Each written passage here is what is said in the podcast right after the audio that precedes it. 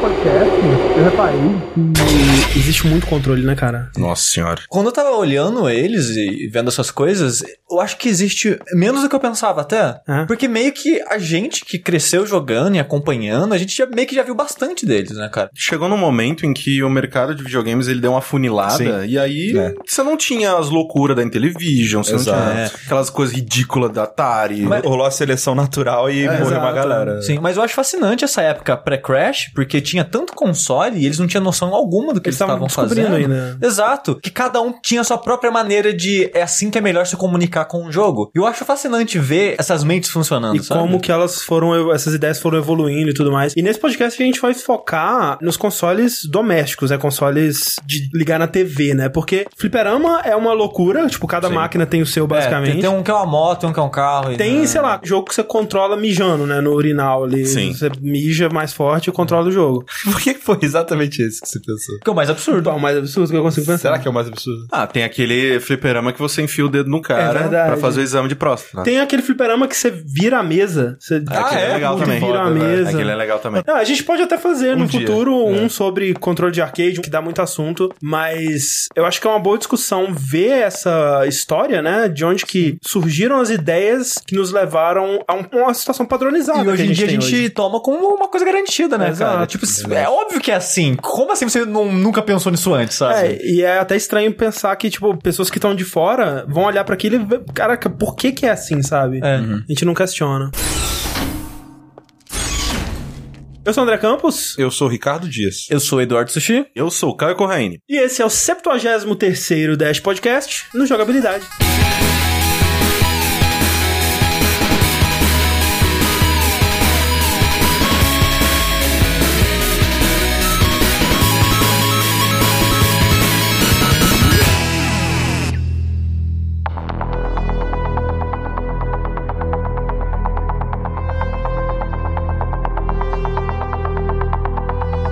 Eu queria começar esse Dash perguntando a cada um de vocês, antes de mais nada, Ó, a polêmica. Qual o qual Hum? o favorito? controle favorito? Ah, ok. Eu só quero. Ó, falando nisso, eu quero falar quem foi o maluco que na pauta colocou que o controle de GameCube é bom pra caralho, cara. Eu acho ele, é, ergonomicamente, ele é excelente. Nossa. Ele encaixa na mão como uma delícia. Você já segurou um controle de Ele é GameCube? bonzinho, sim. É, bom pra caralho, cara. Cara, os piores gatilhos que eu, tipo, é, shoulders que eu já vi na não, minha sim, vida. cara. mas é de uma época pré-gatilho, pré ter resolvido o Não, gatilho. não era um gatilho. Tipo, o PS1, PS2 não tinha gatilho, era melhor, entendeu? Não, é que ele tentou fazer uma coisa diferente. É, Ele tentou inovar em muita coisa que não deu Sim, certo, concordo. aí- E, e não deu certo. Mas o que eu tô falando é ergonomicamente. Até os gatilhos poderiam não ser, não ser bons de apertar, mas, cara, aquela ideia de deles serem curvadinhos e você descansa o dedo ali, cara, é um controle muito gostoso de segurar, cara. É, Cara, gostou de segurar, eu, eu gostava muito de segurar o de Nintendo 64, velho. Ah, É. Gostava porque ele tinha uma parada de. Você tava quase segurando uma arma, cara. Você metia a mão É, assim, tinha um tá ligado? gatilhozinho ali. Era quase uma O pistola. que eu achava ali, estranho velho. dele é que o peso dele ficava meio desbalanceado, Sim, isso é. sabe? Mas aí, Verdade. como você segurava com as duas mãos, você meio que conseguia. Então é que uma, uma só tava no meio, na metade, e a outra tava no outro um terço. Aí ficava tipo um terço vazio que ficava um Sim. bizarro. Mas eu- Inclusive, eu a acho sua pergunta era só. Ela tinha um complemento, era só. Ela parava no favorito. o favorito e o mais odiado. Tá. O mais odiado com o GameCube, porque assim, eu não consigo. isso, cara? Eu não, con- não consigo, Ah, gente. eu acho que o Não mais. consigo. Aquele na loja tem que é um mamilinho, cara. Ah, toma no cu daquele na loja, cara. quê? É bom é um demais. mamilinho amarelo lá. Admiro ele ser maluco. Vamos pensar totalmente fora da caixa. Mas isso, aí é o Nintendo 64, né? Do GameCube. não, é- mas assim, mas o 64 é um controle importantíssimo. Então, mas é louco, é louco aquele Sim, controle. não, é malucaço. Sacanagem. Mas o negócio do GameCube é que, ah não, qual botão usa menos, qual usa mais, vamos colocar em posições diferentes, em for- Tamanhos formatos também. diferentes e tudo mais. Que aí, pô, interessante. Na prática eu não acho gostoso, mas interessante. cara. Pergunta: o pior controle que a gente acha é em relação aos parâmetros que eu tenho hoje ou o que mais me incomodou na época? Tanto faz, acho Porque que os dois assim, são va- válidos. hoje, se eu parar pra pensar, o controle do Nintendinho, do. O controle do NES não dá, não, cara. Velho, é muito ruim, cara. É é quadradão, ele é ergonomia pequeno. passou longe. é- não, não, é, não. Aí Aquilo ok. machucava a mão de É, verdade. total. Meu Mas fazia amigo falar do tinha um Atari e não também, dava. quebra fácil pra caralho. É, Master era- System, controle Master Nossa. System também era uma bosta. É, Nossa, o direcional muito do Master ruim. System era era Meu muito Deus, bom, muito cara. ruim. Mas na época eu não, tipo, não tinha Aham. parâmetro, era aquilo ali, era eu gostava, Sim. adorava. Nunca, nunca, nunca parei pra pensar, nossa, esse controle é ruim. Ma- Mas Na o época. meu, minha rixa com o GameCube GameCube é que não faz sentido pra mim ele ser tão amado, sabe? Então eu acabo girando uma algeriza a ele por causa É porque disso. o lance, Sushi, é que você. Eu não sei que- quais jogos você jogou no GameCube, mas o- uma coisa que a gente vai discutir sobre esses controles é que muitas vezes você olha pra um controle e você sabe exatamente quais jogos vão funcionar e quais não vão funcionar naquele controle. E o GameCube, tipo, se você quiser jogar um FPS, um jogo. Não, de qualquer jogo que não foi feito pro GameCube. Exatamente. E é esse é o lance. Tipo, jogos que foram feitos pro GameCube, jogos da Nintendo, é maravilhoso jogar no GameCube. Agora, se for jogar, sei lá, Prince of Persia. Prince of Persia, se for jogar Street Fighter. Nossa, nossa, imagina jogar Street Fighter naquela merda. Não tem condição. Pra jogar Smash contra o do GameCube é muito Mas eu bom. acredito que sim, porque É até muito tro- ve- bom. veio, né? Quando saiu do Wii U, Sim. ele veio de volta. Inclusive, aqui, né? exatamente. Inclusive é melhor do que o do Nintendo 64. A gente tem muita nostalgia e tal, mas o controle do 64 não era muito bom, Não, cara. não, Eu, eu gostava acho muito muito Cara, mas dele pra jogar- pra jogar, sei lá, GoldenEye. O- o- é. o analógico- É isso que eu tô falando, pra jogar o Mas cara o analógico era muito ele é ruim, gente. Eu Não, achava- mas o lance não é, é- não é o controle, o lance é, é a funcionalidade que ele trouxe, que foi super importante. mas sim, o controle sim, em si. sim. Não é, É, não, não. ele é importante por causa do analógico, né? Mas o analógico dele em si não é muito Não bom, é bom, quebrava estraga muito fácil. fácil. Sim. O de pad dele, eu acho que é o pior de pad É da um dos piores. Nintendo. O do GameCube é tão ruim quanto. E, e eu acho que ele é o único controle que eu posso dizer com segurança que machucou minha mão no Mario Party. Rodando, sim, tá rodando, girando a rodando, parada. sim, eu acho que Ah, na não, palma eu da já, mão. já assim, ó. tive altas bolhas no do Mega Drive. Nossa, bolha no Super Nintendo também. eu já por tive causa bolha no dos- Super do- Nintendo. Se eu for considerar na época que eu joguei cada um deles, eu acho que o que mais me irritou foi o do Wii, velho. É do Wii, eu, eu também. Sério, eu vai merda, é, sério. é, é, Eu acho que o, meu, o que eu menos gosto é o do Wii. Sim, Wii é o- muito foi ruim, o velho. único controle que me fez desistir de um jogo, pelo menos, sabe? É, é- é um, é um console que eu constantemente pensava, cara, esse jogo seria muito melhor se o controle fosse melhor, cara. Tipo, va- em vários jogos eu pensei isso. O, o- o Mario Galaxy mesmo, que eu digo que eu não gosto tanto assim, parte do motivo de eu ter parado é que eu não achava gostoso de jogar ele naquele controle. O Donkey Kong, o Sim, Returns, sim, eu sim. parei por causa disso, de ficar saco chacoalhando pra É, bater essa, no para, chão. essa merda de ficar colocando as coisas no controle de movimento como coisa obrigatória. É muito ruim, velho. Quando você tem que jogar um jogo mais tradicional e aí você tem que virar, é uma merda de jogar com ele virado. É, um bizarro, controle mas ruim, o, cara. o Galaxy eu gostava muito de jogar com o controle do Wii, inclusive. Eu, eu achava ruim ter que chacoalhar pra Mas fazer era um, ações. era um movimento tão. Mas imagina que legal que seria se fosse um botão. Na- mas, por exemplo, uma coisa que eu gostava muito era quando você tava, tipo, próximo de uma estrela, você tinha que usar aquela mecânica de apontar pra tela e apertar o A e o B, né? Os, do- os dois juntos, pra ele você meio que entrar no campo gravitacional, Sim, tinha- gravitacional tinha daquela coisas estrela. legais, mas- Eu gostava gostoso, porque tinha um feedback gostosinho de que, ah, ele realmente tá sendo puxado. e É, Tinha tal. coisas legais, ele, né, tem jogos que não existiriam se não fosse ele, mas eu acho que o meu saldo com esse controle é bem negativo. O Tipo, controle de Wii Sports. É, basicamente. É, eu não sei se É, eu é, de odeio. novo, a Nintendo fazendo outro controle importante, mas Hum, que, né? Mas bem menos, né? É, mas o que eu mais gosto é difícil, cara. É ou o do Xbox One ou o do PS4. Eu digo o meu do PS4 por costume mesmo. É, porque pra mim o controle perfeito, na verdade, seria uma fusão dos dois. Tipo, a posição do analógico do Xbox, Xbox. One eu prefiro, os gatilhos do Xbox eu prefiro, mas eu prefiro, por exemplo, o D-pad do. É, e os bumpers, o L1, Os R1 bumpers, do, é. do Xbox é Eu acho bem- horrível. eu acho bem ruim. É, Horrível. ruim mesmo. Isso é prática, mas como eu odeio jogar no controle do Xbox, cara. Seja do One, seja do 360, por causa AB, eu não sei aquele. A ordem eu não de sei, botões, caralho, é uma velho. putaria. E o X? Que filho da puta que botou o X, O cara? X é uma sacanagem. Sério, O X vai tá aí É. tomar no pra cu, fuder. cara. Sério, vai se fuder, velho. Em cada console ele fica numa posição. Nossa, que ódio, velho. Por que o cara bota 1, 2, 3, 4? A, a SEGA tentou. Que No caralho, comecinho. podia ser melhor, velho. Master Eu acho que System. é mais, faz mais sentido. É. Não, eu acho Na minha que- cabeça faria mais sentido, Eu eu acho. acho que o meu controle favorito de todos os tempos, assim, de overall, é o do Xbox 360. Mais do que o do ano. Porque acho que eu joguei muito mais no do Xbox 360 do que eu joguei no One. Assim, por mais que o D-pad do Xbox 360 seja um lixo, depois de um tempo, né, nos jogos que são lançados, você só usava ele pra item, esse tipo de coisa, então quase Ah. não, não reclamava. A não ser que você vai jogar, sei lá, Super Meat Boy. Exato. Uma coisa que me irrita muito no controle do Xbox One, meu Deus do céu, essa texturinha nos analógicos. Caralho, eu quero Ah, morrer eu com gosto. aquilo, cara. Eu, go Meu eu gosto. Eu gosto, cara, eu, go- eu, go- eu acho que eu, se eu fosse escolher um entre um dos dois, seria o, acho que do Xbox É. One, porque eu gosto muito do peso dele, eu gosto Ele é muito pesadão, do rumble sério, dele, eu isso é gosto muito importante. demais dos gatilhos, do É. fio dos botões, eu, eu, go- eu bastante. gosto do peso dele, vou ser considerado um maluco por isso, mas por costume eu prefiro a posição dos analógicos do DualShock. Eu também prefiro. De modo geral, eu acho que o DualShock acaba ganhando, tipo, de de modo geral, assim, sabe? É. Eu tenho coisas que eu gosto do One, tipo, principalmente o peso. A coisa que eu mais gosto dele é o peso é muito peso bom mesmo. e o gatilho, a maneira que ele tem meio que uma resistência ao você apertar ele, assim. Mas isso não ganha no resto. Eu acredito que quando eu comprar isso, né? Porque vai ter que estar sobrando dinheiro, mas quando eu comprar um Pro Controller do Xbox One, eu provavelmente vou elevar ele. Ah, Ah, ok, tem esse aqui é o isso. controle definitivo. Mas, o que eu menos gosto, acho que é do Nintendinho. Aquilo realmente É, machucava. ele eu a mão. nunca, acho, nunca Não joguei dava, nele, cara. cara. É, eu já joguei, dava, mas... bem zoado. é, faz tempo que eu não jogo. É, eu já tava com o Super Nintendo, o meu amigo tinha um Nintendinho, machucava de verdade. Eu assim, acho os que caras. do Famicom acho que fica melhor nessa, porque ele é redondinho, pelo Sim, menos. é, né? ele é não redondinho. é um Aquela tijolo- quina. É, ele não tem a Exato. quina. Exatamente. Pô, mas o controle do Super Nintendo é bonito, hein, mano? Tô, tô pensando aqui agora. Ele me remete muito a controle de videogame, tá ligado? Tipo, tirando a alavanca do Atari, que eu acho que é, clássico, né? Tipo, geral. Sim, sim. Eu acho o controle do Super Nintendo Pri- maneiro, velho, bonito. Principalmente o do Super Famicom, que é o Que é colorido. assim, coloridinho, bonito pra é caralho.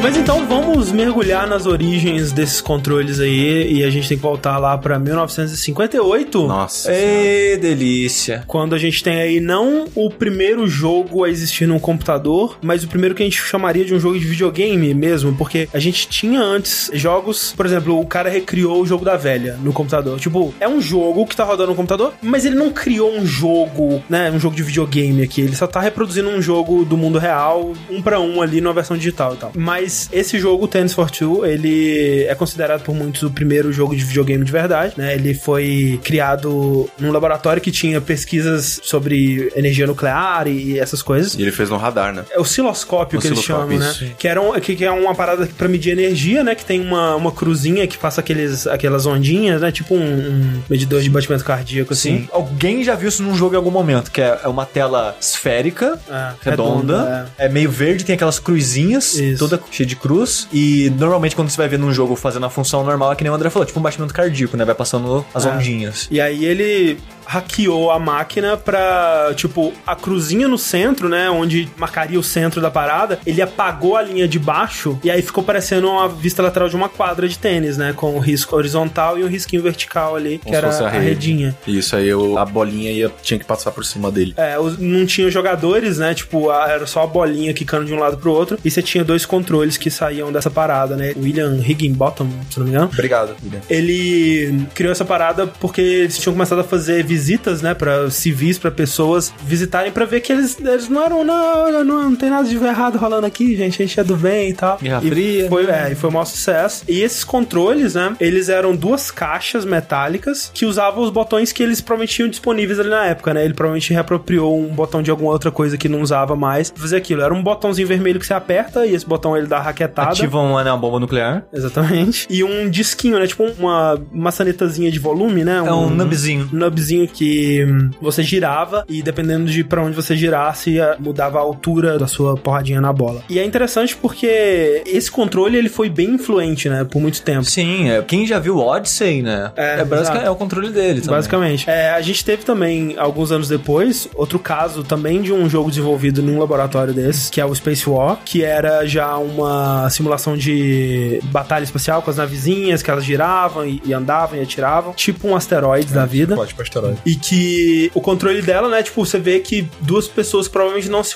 comunicaram em lugares diferentes. Eles criaram algo parecido, mas com ideias diferentes ali, né? Que você também tinha um botão que você apertava pra disparar, mas a movimentação da nave no Space War, ela foi feita com duas alavancas que você empurrava pra cima ou pra baixo. Era molinho, né? Não era tipo um clique pra cima ou pra baixo, é, mas ao mesmo tempo não era analógico, né? Tipo, se você tinha que empurrar totalmente pra cima pra ativar ou totalmente pra baixo pra ativar também. E aí, uma delas controlava se você tava com os propulsores ligados ou não, e a outra controlava o giro, né? A rotação da, da. Isso sua me lembra, nave. sabe o quê? Controle de carrinho, de controle Exato, remoto. Total. É exatamente isso. É tipo um carrinho de controle remoto que você mexe pra Mas e o cima ou pra botão? baixo. E o botão disparava o tiro. Legal que nos dois casos o botão vermelho, né? É, meio que aquele negócio de, sei lá, tipo, um, um bagulho pra realmente, sei lá, ah, vou explodir uma bomba, vou, sei lá, É, um, um- Provavelmente era pessoas é, militares, cientistas Ah. militares, né? Fazendo coisas, eles usavam o que, que tinha. O que, que tem aí? Ah, botão vermelho. É, tipo isso, é só o que a gente tem pra destruir. E é engraçado porque dessas duas, né, que são mais ou menos contemporâneas ali, né, quatro anos de diferença, a história escolheu a que parecia melhor, né, Pra continuar, assim, pra se inspirar, né. E foi a do Tennis for Two, que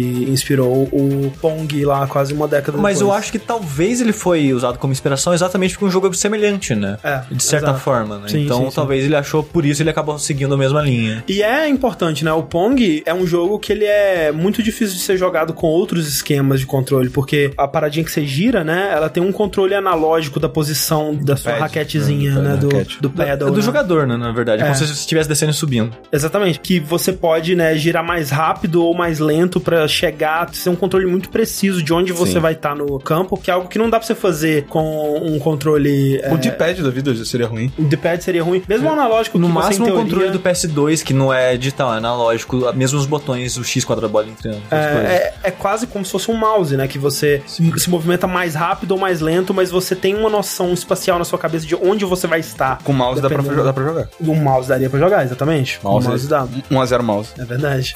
Eu vou contando. A gente pode também fazer um, eventualmente um dia sobre controle de PC, eu não sei. senhora. É o mouse teclado. Um mouse e teclado. A maneira que os jogos tratavam o mouse e teclado foi a mesma coisa. Doom, como é que você andava no Doom? Pela setinha. Setinha. Como é que você mirava? Pelos números, sabe? É, Caralho, pode crer, né?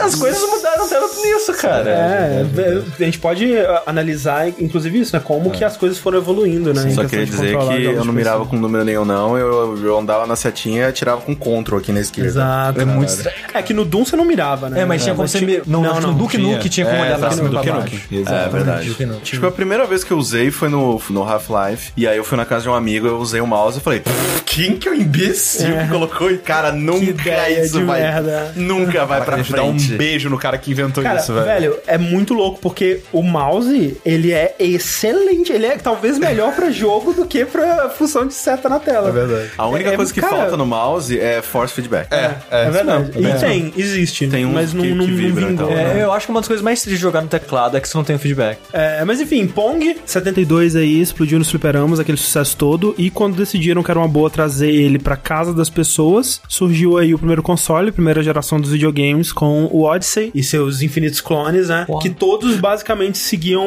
o mesmo. a mesma ideia, né? Uhum. Eu Que gostava era- daquele que era um, se não me engano, da Coleco, que tinha vários esportes, só que todos eram a mesma tela de descer o Exato. carinho pra cima e pra baixo. Você tinha que usar a imaginação, né, cara? Todos seguiam mais ou menos a mesma linha, né? Montados no console, né? Você tinha Uhum. os controles lá, você tinha que ficar pertinho do console e você girava essa paradinha. Às vezes tinha um outro botão, às vezes tinha um- uns ajustes que você podia fazer, mas no mais. Velocidade da bolinha. É, Tinha coisas uma que você vez. podia ajustar, assim, pra alguns jogos que precisavam. E máquinas de um jogo só, né? Ou que nem o Sushi falou que, sei lá, tipo, ah, Fingiam agora que tinha é mais futebol de um americano. Simplesmente a tela ficava verde. Exato. É, aqui no Brasil a gente teve o belo telejogo, né? Exato, que era de madeirinha. Madeirinha. Ô, cara, Pô, da hora, velho. ô, É. podia voltar, né? Madeira, são Madeira. troços chique. Cara, madeira vai- são cara, troços ô, vai tecnológicos. voltar. Madeira, cara. uma é madeira. Uma madeira. não, É, mas não precisa ser de verdade. Mas uma coisa que eu acho legal dessa época dos consoles de madeira é que eu lembro quando eu era muito pequeno, meu pai tinha um Atari da CCE, Aham. que era de Que era. madeira, Uhum. com várias alavanquinhas do lado onde se coloca o cartucho, que eu nunca entendi pra aquilo que aquilo funcionava. É, era ali que você mudava, às vezes, a dificuldade, do jogo. né? aí tinha jogo A, variações, jogo B, é, variações dentro tinha do o, mesmo o botãozinho jogo. É. do reset, canal 3, canal 4. E aí, pensando em trazer mais variedade para as pessoas, a gente entra na segunda geração, que foi marcada pelo começo dos consoles com cartuchos, né? Que você comprava o console e aí você ia comprar joguinhos que vinham cartuchos programáveis que você plugava lá. O Atari. Tipo o Atari. Mas também é marcada por uma época de meio que cada um por si, né? Porque é a primeira vez que, como você tem vários tipos de jogos diferentes, várias possibilidades de jogos diferentes, as pessoas elas têm que pensar num controle que seja versátil, que ele consiga atender essas necessidades. Porque, por exemplo, alguém podia ter sido foda pra caralho e criado um jogo de luta pro Odyssey. Mas como é que você vai jogar essa merda? Não tem como, você não tem um controle. E aí, os fabricantes de console, eles tinham que pensar, tipo, ok, a gente tem que fazer um future proof aqui do que, que pode vir pra dar ferramentas pras pessoas criarem uma variedade grande É, de jogos. e Um bom exemplo de como o controle limitava os jogos feitos na época é o ET, por exemplo. Aham. É. Que se tivesse mais botões no controle, ele seria um jogo muito mais palatável. Sim. Exato. E é engraçado, né? Que é um problema que hoje a gente basicamente não tem. Porque a parada não é nem, tipo, não tinha ninguém foto suficiente pra fazer um jogo de luta. Uhum. Às vezes os caras, eles pensavam no que tinha ali e falavam, o que, que dá pra fazer com isso aqui? É. Sabe? E aí, tipo, o jogo de luta nem passaria na cabeça, tá esse papo. Sim. E hoje em dia, talvez, a gente até tenha um, um problema reverso. Que o controle tá tão estabelecido que as pessoas se sentem forçadas a criar as coisas dentro de um padrão que já existe, né? Mas eu acho que uma coisa que melhorou com o tempo é como os desenvolvedores encaram o controle como uma ferramenta, né? Uhum. Em vez de ter botões que fazem pra sempre a mesma ação, tem ação por contexto, sabe? Exato, exato. Então eu acho que isso também ajuda o fato que o controle que a gente tem hoje em dia, que é o que, 16 botões, eu acho, Uhum. que vai continuar sendo útil, acho que por um bom tempo. A não ser que, né, você queira funções específicas e radicalmente diferentes, como o controle do Wii. sabe? É, a- basicamente quem faz isso hoje em dia é a Nintendo. Mas então, André, eu não sei se eu acho que os controles hoje meio que limitam ou não, sabe? Ah. É, O controle hoje é tão versátil, tem tantos botões, e eu acho que o- os desenvolvedores, eles trabalharam tanto já ao redor disso, como o Sushi falou, ah, não tem botão, então vamos fazer um negócio contextual. Uhum. Ah, então faz combinações de, de comandos, sei lá, sabe? É um campo muito mais aberto, saca? Uhum. É E eu acho que Eu pro acho- tipo de jogo. Exato, eu acho que pro tipo de jogo que a gente tem, os controles que a gente tem hoje em dia são perfeitos. Mas talvez tenha um novo passo, tem um novo tipo de jogo que a gente ainda não conhece, que vai precisar de um novo controle que a gente não tá vendo porque a gente tá pegado a Que nem a esse. gente vai ver com o tempo. Que os controles eles foram evoluindo de acordo com a tecnologia. 3D. Putz, a gente não pode andar num ambiente 3D com um de pad. Que nem falar, ah, usa o analógico. A gente vai ver que isso foi evoluindo com o tempo. E a gente tá num um estágio que agora é a hora de uma nova evolução. VR. Isso, do VR. A gente precisa de um controle que funcione em VR. Mas ao mesmo tempo, as pessoas elas são tão condicionadas já a pensar no tipo de jogo que funcionava antes que é difícil desapegar e pensar de uma nova forma pros controles de VR, né? Por isso que a gente tem jogos hoje em dia que são como os jogos tradicionais, mas em VR, né? Mas eu acho que nenhuma evolução é direta, sabe? Sim, É sim. sempre gradual. E eu acho que, mesmo eu que não gostava do controle do Wii, por exemplo, quando eu fui jogar o Vive, que é Foi dois natural, Wands, é. absurdamente natural, cara. É. Pra mim é como se. Fosse a extensão da sua mão. ali. Exatamente, É. sabe? Foi muito isso. bom. E é bizarro que também com a evolução dos controles, né? Que nem o Rick tava falando, que ah, hoje eles são tão versáteis que todo mundo já meio que consegue se acertar ali. Você ainda tem algumas coisas que foram abandonadas ou foram meio que tiradas de contexto. No caso, sei lá, RTS. RTS nunca funcionou num controle. É. Então. Tem- você né? tem que fazer um RTS muito específico, tipo um Halo Wars, Exatamente, assim, exatamente. O Diablo pra PS1, não sei se algum de vocês jogou. Joguei. Cara, era um malabarismo desgraçado, porque não tinha um botão contextual. Era tudo quadrado, X, bolinha, triângulo, executa uma ação. pra funcionar. Caralho. Você segura o L1, quadrado, bolinha já faz outra ação. Segura o L2, faz outra ação. Todos os shoulders buttons mudava o que o quadrado, bolinha, triângulo fazia. Uhum.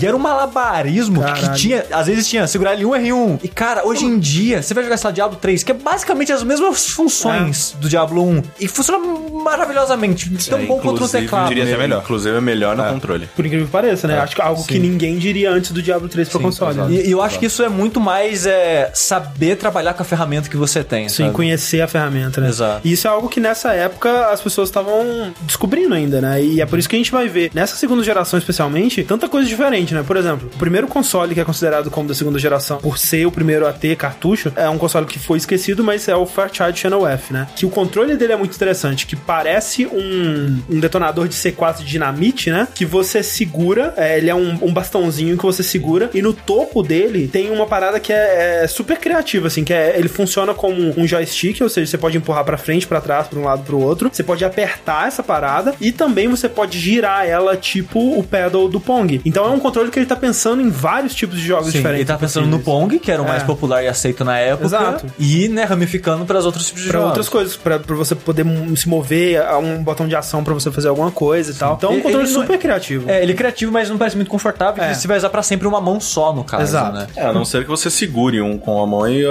É, deixa- pode ser também. É. pra jogar Pong provavelmente seria assim, você segurava. É pra um- girar, um- pra girar. assim, Se fosse Você precisa um segurar a moedor de pimenta. Tipo isso.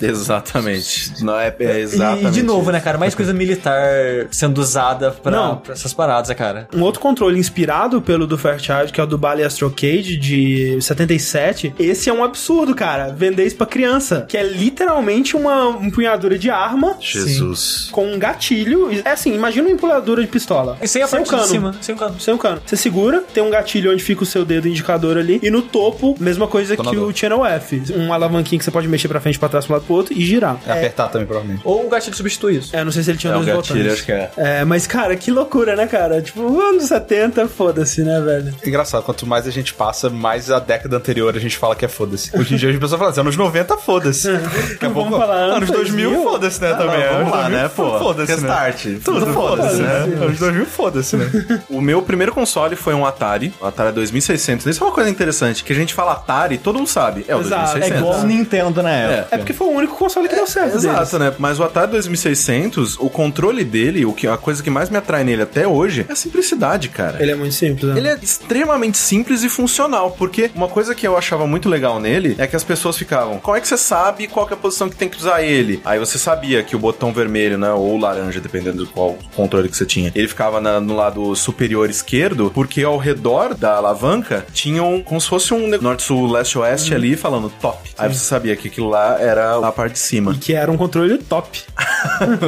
o Rick tá fazendo coisa que no áudio não funciona. Mas eu gostava muito desse controle porque ele funcionava pra todos os jogos da época, né? Que eram jogos em 2D ou também, sei lá, jogos de corrida, vistos por trás. Sim, sim. Em todos os casos, a única coisa que você se fazia era se movimentar num ambiente em 2D, né? Sim, o que é interessante do Atari 2600 é que é o primeiro joystick, que a gente chama o joystick no caso, é essa alavanca que você segura e, dá mexe prazer. e dá prazer. Inspirado, né, e o nome vem do termo de aviação, né, do manche da aviação que também é, chamava joystick. E eu tava procurando por que que chama joystick e apesar de que muita gente não sabe exatamente a origem, é uma daquelas que tem várias e as pessoas não sabem exatamente por quê, Que é um pau que dá prazer. mas provavelmente é por causa de pênis. É, mas lógico. Quem, oh, mas quem diria? Quem diria? Porque, tipo, o cara tá na É. Dessa vez é as piadinhas estão certas. é, o cara fica no avião, a parada fica no meio da perna dele ali, ele segura aquela merda e é tipo o pinto É como se ele estivesse voador brincando dele. com um pinto. É, é o pinto do prazer ali, é o, é o pauzinho do prazer. Eu, eu estou guiando essa aeronave de 15 mil toneladas com meu pênis. Caraca, velho, masculinidade é frágil mesmo, né, cara? Os caras que inventaram isso, né, velho? Cara, a gente desenha um pinto na lua, velho. É, Pode fazer qualquer coisa. Um Ai, ai, velho. Imbecil. Não que pode, mas vai colocar pinto em qualquer coisa. Pinto em tudo, cara. Você tá louco. Cara, tenho certeza que o cirurgião, velho, quando ele tá costurando ali de volta. Ele Faz um pintinho ali. Faz, faz faz pequenininho. Faz, vai, faz.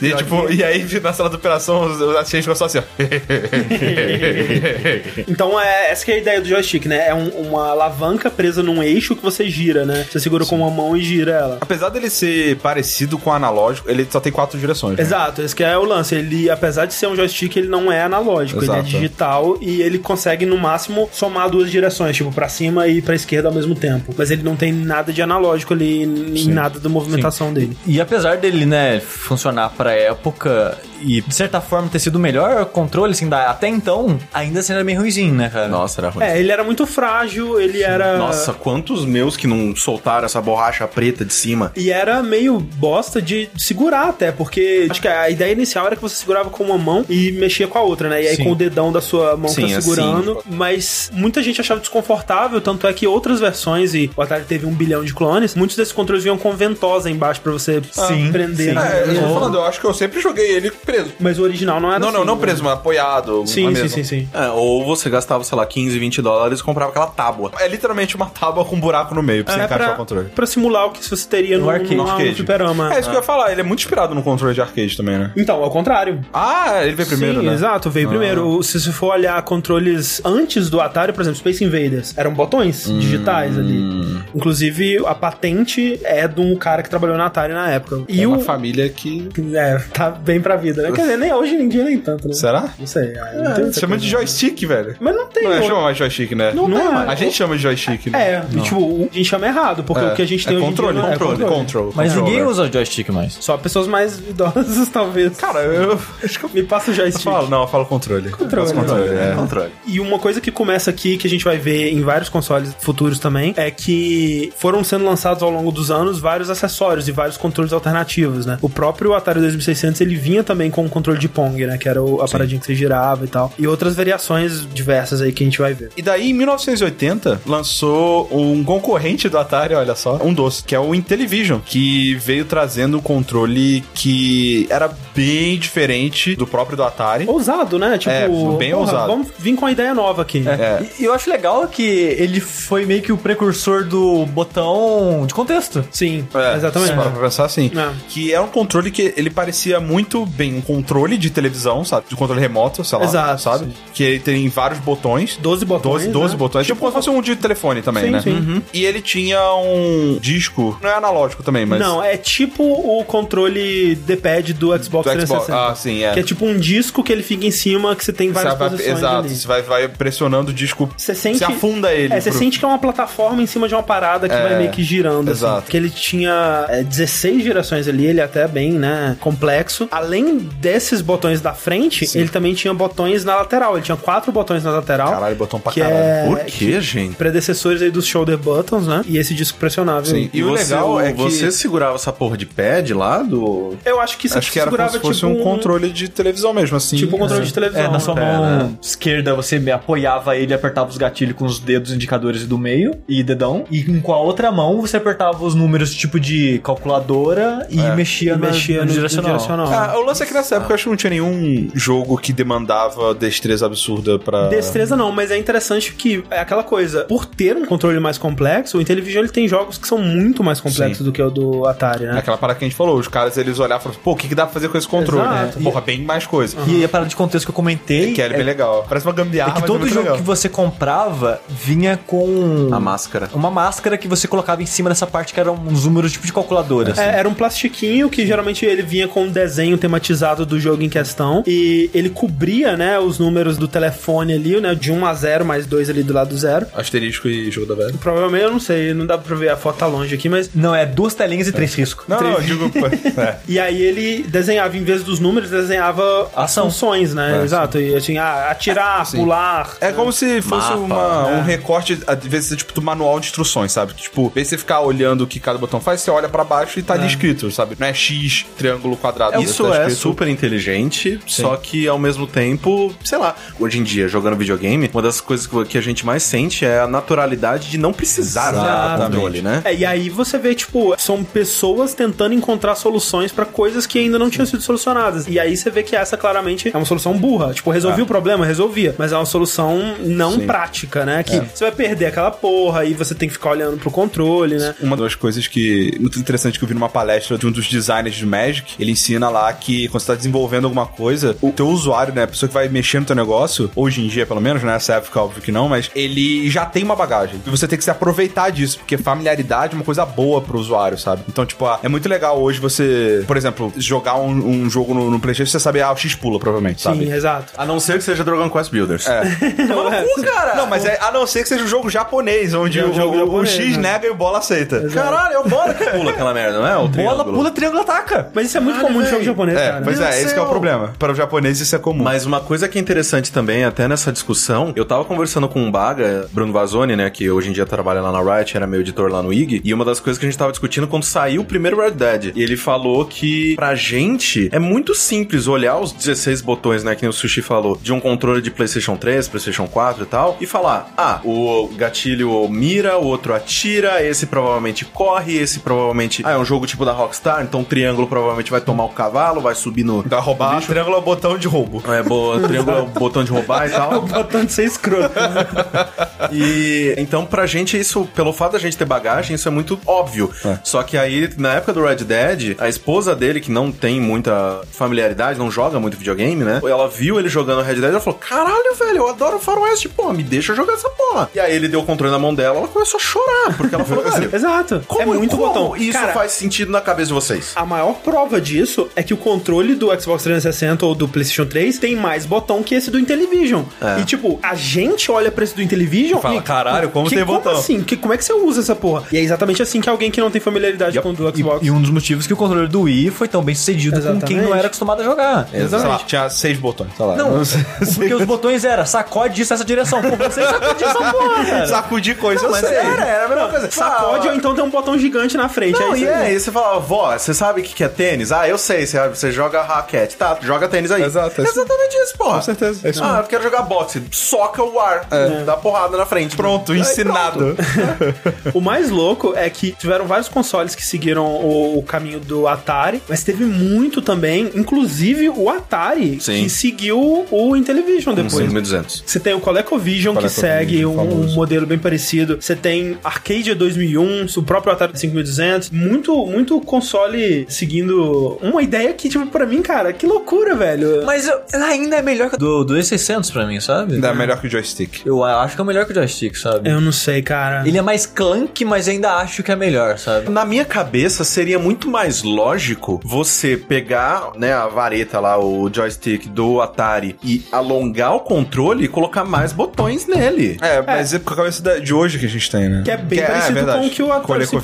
5200 fez, que ele tem mais ou menos a, a Só que todos alavanquinha. esses você segura de pé, cara. Ah, tipo é que eles como não você- sabiam, cara. É. tipo como você seguraria o do Atari 2600 também. Tinha controle remoto de TV, sabe? Tinha, tinha, tinha, opa. né? Eu já nasci já tendo, então não sei. É, não, é. Você tem controle remoto desde os anos 60, acho que Os, até os antes. primeiros eram por por fio, né? Não era É. infravermelho, mas tem. Mas é, mas mesmo o sem fio, os primeiros eram uma parada mecânica. Você apertava, você ouvia o clique da parada funcionando lá dentro. era uma coisa É, bem e- louca. e, outra coisa, outro motivo que me faz confundir pra caralho é que eu nasci em 89 e eu tive TV sem controle.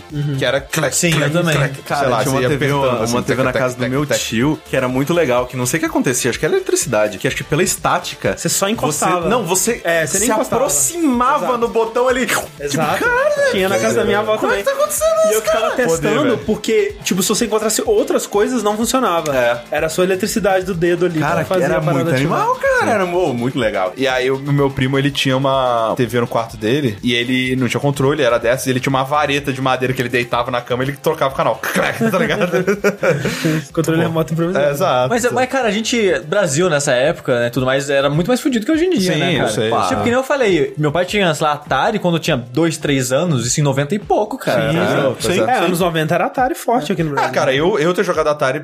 É, você também, né? Essa mesma idade. É, é isso, é um reflexo disso, saca? Eu Já tinha passado há muito tempo. E foi muito louco o play do Atari pro Super Nintendo, cara. É. Mas aí, um último console da segunda geração que a gente tem que comentar aqui é um console muito bizarro, muito esquisito, que é o Vectrex. Que ele é esquisito em todos os sentidos. Eu- Eu acho esse console muito fascinante, cara. Porque esse esquema de máscara, né, que a gente comentou pro controle, ele era máscara na tela, cara. Sim, exato. Eu achava muito maneiro isso. Porque o lance do Vectrex é que ele é o único console vetorial que criava imagens vetoriais na tela, né? Ao contrário dos outros todos que eram imagens em bitmap, né? Imagens rasterizadas. Uma imagem vetorial significa que você não tá desenhando o que tá aparecendo na tela. Você tá alimentando o computador com equações matemáticas que dizem a posição que aquelas linhas e aqueles pontos vão ter. Isso, que isso é bom? Isso é bom porque você cria imagens muito leves. E por conta disso, o Vectrex, ele é o primeiro console também a ter imagens 3D. E assim, ele era super simples, né? Tanto é que pra gerar essas imagens, ele tinha que ter um monitor especial. Por conta disso, o console, ele era também um monitor. Ele vinha com a- uma TVzinha com o controle É plugado como se fosse um dentro dela. arcadezinho. Exato. Com, com tela vertical e tudo. É. E como ele era super simples e pra cortar os custos eles tiveram que fazer isso, ele era monocromático. Então, pra ter cor, você tinha aquelas mascarazinhas que você colocava na frente. Exato. Eu tenho um jogo que é- o conceito dele era muito legal, que ele é tipo um asteroide, que muitos jogos desse console ele vai, eles são parecidos com o asteroide, porque o asteroide ele era, né, um jogo de arcade feito, né, vetorialmente. E esse jogo ele tinha um sol no meio da tela e ele tinha gravidade, ele puxava a sua nave pra próximo dele. É, Então, isso é outra coisa que era muito avançado pra época, física, né? Sim, e você então tinha que escapar da gravidade do sol conforme ia você né, destruindo os inimigos. E eu achava muito legal que, tipo, o sol não tinha no jogo. O sol só tinha no layout, que era uma bola amarela bola no meio, amarela, sabe? é. Mas eu acho um, um console fascinante, cara. Sim, ele é bem diferente, né? Ele obviamente não deu certo. Ele era- parece muito um arcade, né? Um Sim, controle é um de um arcade. mini arcadezinho. E o interessante do controle desse console pra se notar é que ele é a primeira vez que a gente vai ver o controle, né, que era uma alavanquinha de joystick mesmo, do lado esquerdo e os botões do lado direito. Isso é um padrão hoje em dia, que a gente vai comentar mais pra frente, mas aqui foi a primeira vez que isso apareceu. E a alavanca dele também era analógica, que também é algo que provavelmente não é o primeiro controle a ter uma alavanca analógica, mas é um dos primeiros e muito antes de outros aí fazerem isso. E aí ele tinha quatro botões, né, que ficavam um do lado do outro, ele parece muito É muito um controle fight de stick, fliperama. cara. Parece muito parece fight muito um stick, fight velho. stick. Mas muito antes de existir jogo de luta, Sim, muito sim. antes de, disso ser padrão nos fliperamas, né? É, você vê, por exemplo, se você for olhar a máquina do Pac-Man, por exemplo, que é um jogo que ele não tinha botão de ação, né? Ele todo se passava no movimento do- da alavanca. A alavanca, ela fica no centro. Ele não te induz assim, ah, a alavanca tem que ficar pra esquerda ou tem que ficar pra direita dos botões, não. Ela fica no Provavelmente centro. o cara pensou, ah, se o cara for destro Exato. e o canhoto, tanto faz. Exato, e também é um jogo de um jogador só. A gente tá falando muito, né, de coisas visuais. Então, se você estiver em casa ou no celular, não sei, vai estar essas porra na- tudo no post. Vai estar tanto no post quanto na descrição do podcast no aplicativo que você escuta, tanto no nosso Twitter. O- A gente vai soltar esse link em todos os lugares. É, então Pra com, você vão olhar. conferindo lá, caso... Tipo, cara, o que vocês estão falando? É, a gente Procura tá fazendo essa. o melhor pra descrever visualmente, mas sempre ver a imagem é melhor.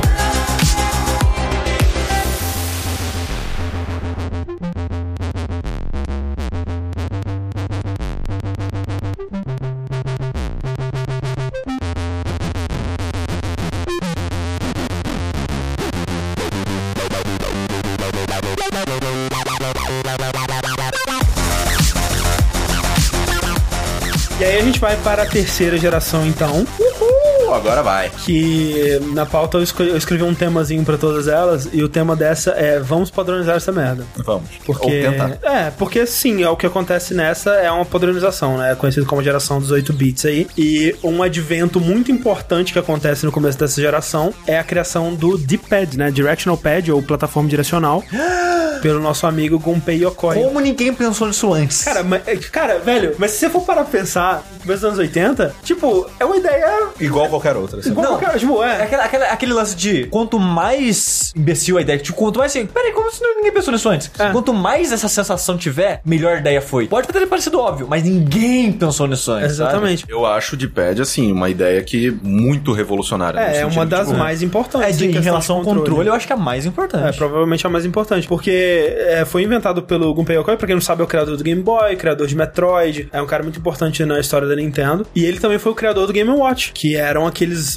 minigamezinhos pra jogos específicos que a Nintendo vendia, né, que era com aquela telinha que parecia calculadora, né, Sim, e tinha sim. também os overlays pra dar mais profundidade pros Nossa, eu jogos. tive tantos desses. É, Já- já- já- Não Game Watch, obviamente. né? É, sim, mas- sim, sim, sim. E aí ele tava tentando resolver esse problema da direção, né? Porque como era um controle portátil, Ele, não, podia, ser o piroco, né? não podia colocar aquela alavanca. E aí ele pensava, tipo, ah, vou colocar um botão de cada lado, um botão na esquerda pra ir pra esquerda, um botão na, na direita pra ir pra direita. Mas aí tinham jogos que precisavam ir pra cima e pra baixo também, e ele começou a pensar em como fazer isso. E veio essa ideia de ter todas as direções controladas pelo mesmo dedo, né? Uma cruzinha, que é óbvio, Velho. mas genial pra É genial caralho, pra Deus, cara. velho, cara. Deus, o cara é foda. É uma coisa tão foda se for pra pensar que foi adotado até pra fora de jogos, Pra tudo que é interface 2D, Que sobe e vai pros lados. que só vai pros lados, pro seu controle de TV provavelmente tem a influência do Gunpei Yokoi aí. Sim. Então é, é uma ideia, assim, pra controlar a interface 2D é a solução, cara. Sim. E é muito impressionante. Cara, e essa é uma parada que eu tava reparando lendo essa pauta. Mano, a Nintendo é muito foda, né? A velho? Nintendo é muito foda, cara. Caralho, velho, a Nintendo. O que velho, seria de nós sem a Nintendo? Não, Nossa, não, te- não senhora, teria cara. joguinho sem Não, Nintendo. É, velho, até o GameCube, velho. A Nintendo era, velho, era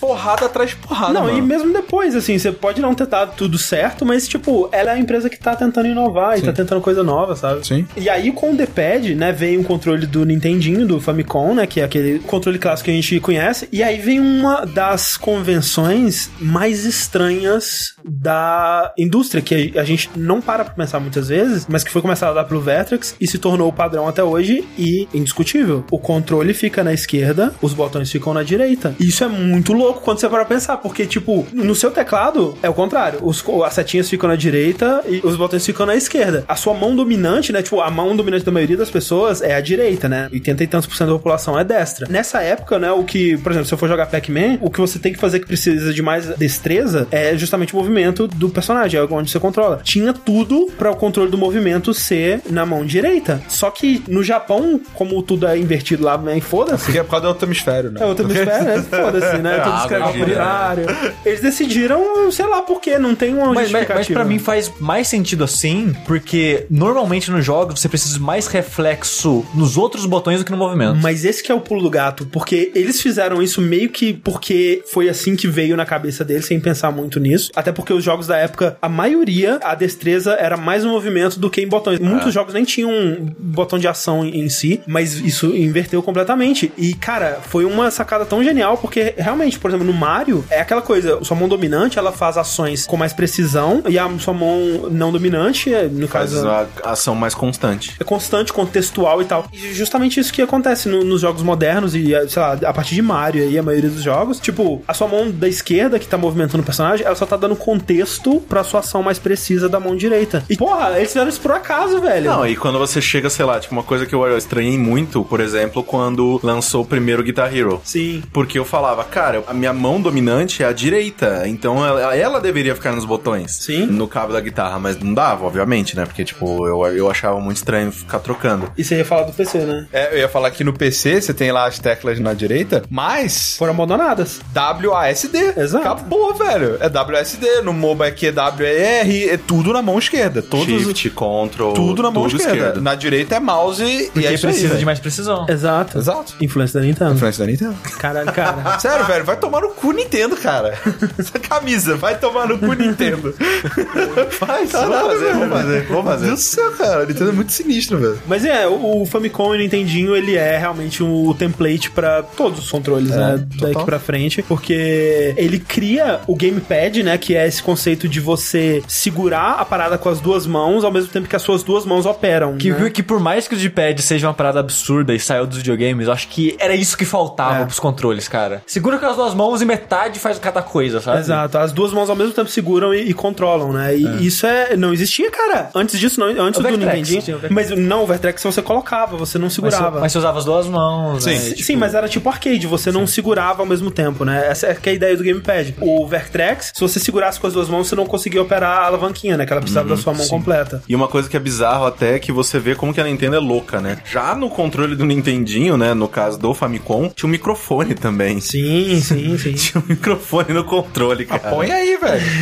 Sei lá, vários jogos, né? Tipo, do que Vários você jogos, vê. tipo. Dois. Não, sei não, lá. tem. Há uns nomes japoneses aí que eu não É, vou não, o Mario, saber. nem o, o fudendo. Zelda usava, se não me É, que você engano. tinha que cantar no microfone, assoviar ou fazer algum barulho específico. Eu achava isso muito legal. Sim, e o Famicom mesmo, ele não teve muito disso porque os controles eram presos no console, né? Você não tinha como desplugar. É, Eu acho muito louco esse conceito do, con- do controle preso. A ideia do Famicom é bem- bem louca, né? Que é aquela coisa do japonês que senta pertinho da TV, então os fios são curtinhos e aí você guarda eles do lado do console. Pera aí, você está me dizendo que você acopla o controle do lado Olha do aí, console. cara. É isso que você Nintendo tá me é tudo dizendo, cíclico, velho. cara. É isso que você tá me É dizendo. tudo cíclico nessa Nintendo. Caralho, velho. A gente é uma cópia eterna, cara. Nothing is true, everything is permitted. O Nintendinho, especificamente, ele teve uma caralhada de acessórios, né, cara? Ele É. teve aqueles NS Advantage, NS Max, que era... Um tinha os botões turbo, o outro era tipo um controle de, de fliperama, né? que Sim, tinha que, alavanca. era bonzão, inclusive. Ah, Controle turbo, cara. você tinha controle que era tipo tapetinho pra você jogar aquele jogo de track and field. A Zapper. Zapper, né? Pistola e tal. Que isso tudo vem de- direto do fliperama, né? É Essa coisa toda de tapetinho de pressão, a pistola. Isso a gente pode se aprofundar mais se a gente fizer. É que tem um- muita coisa também que eu não lembro agora qual que lançou primeiro, sei lá, se teve primeiro a, a pistola do Master System ou a do Nintendinho. É, foi Mas do Nintendinho. Eu tive a do Nintendinho. Master System. Do Master System, inclusive, como que era o nome da- do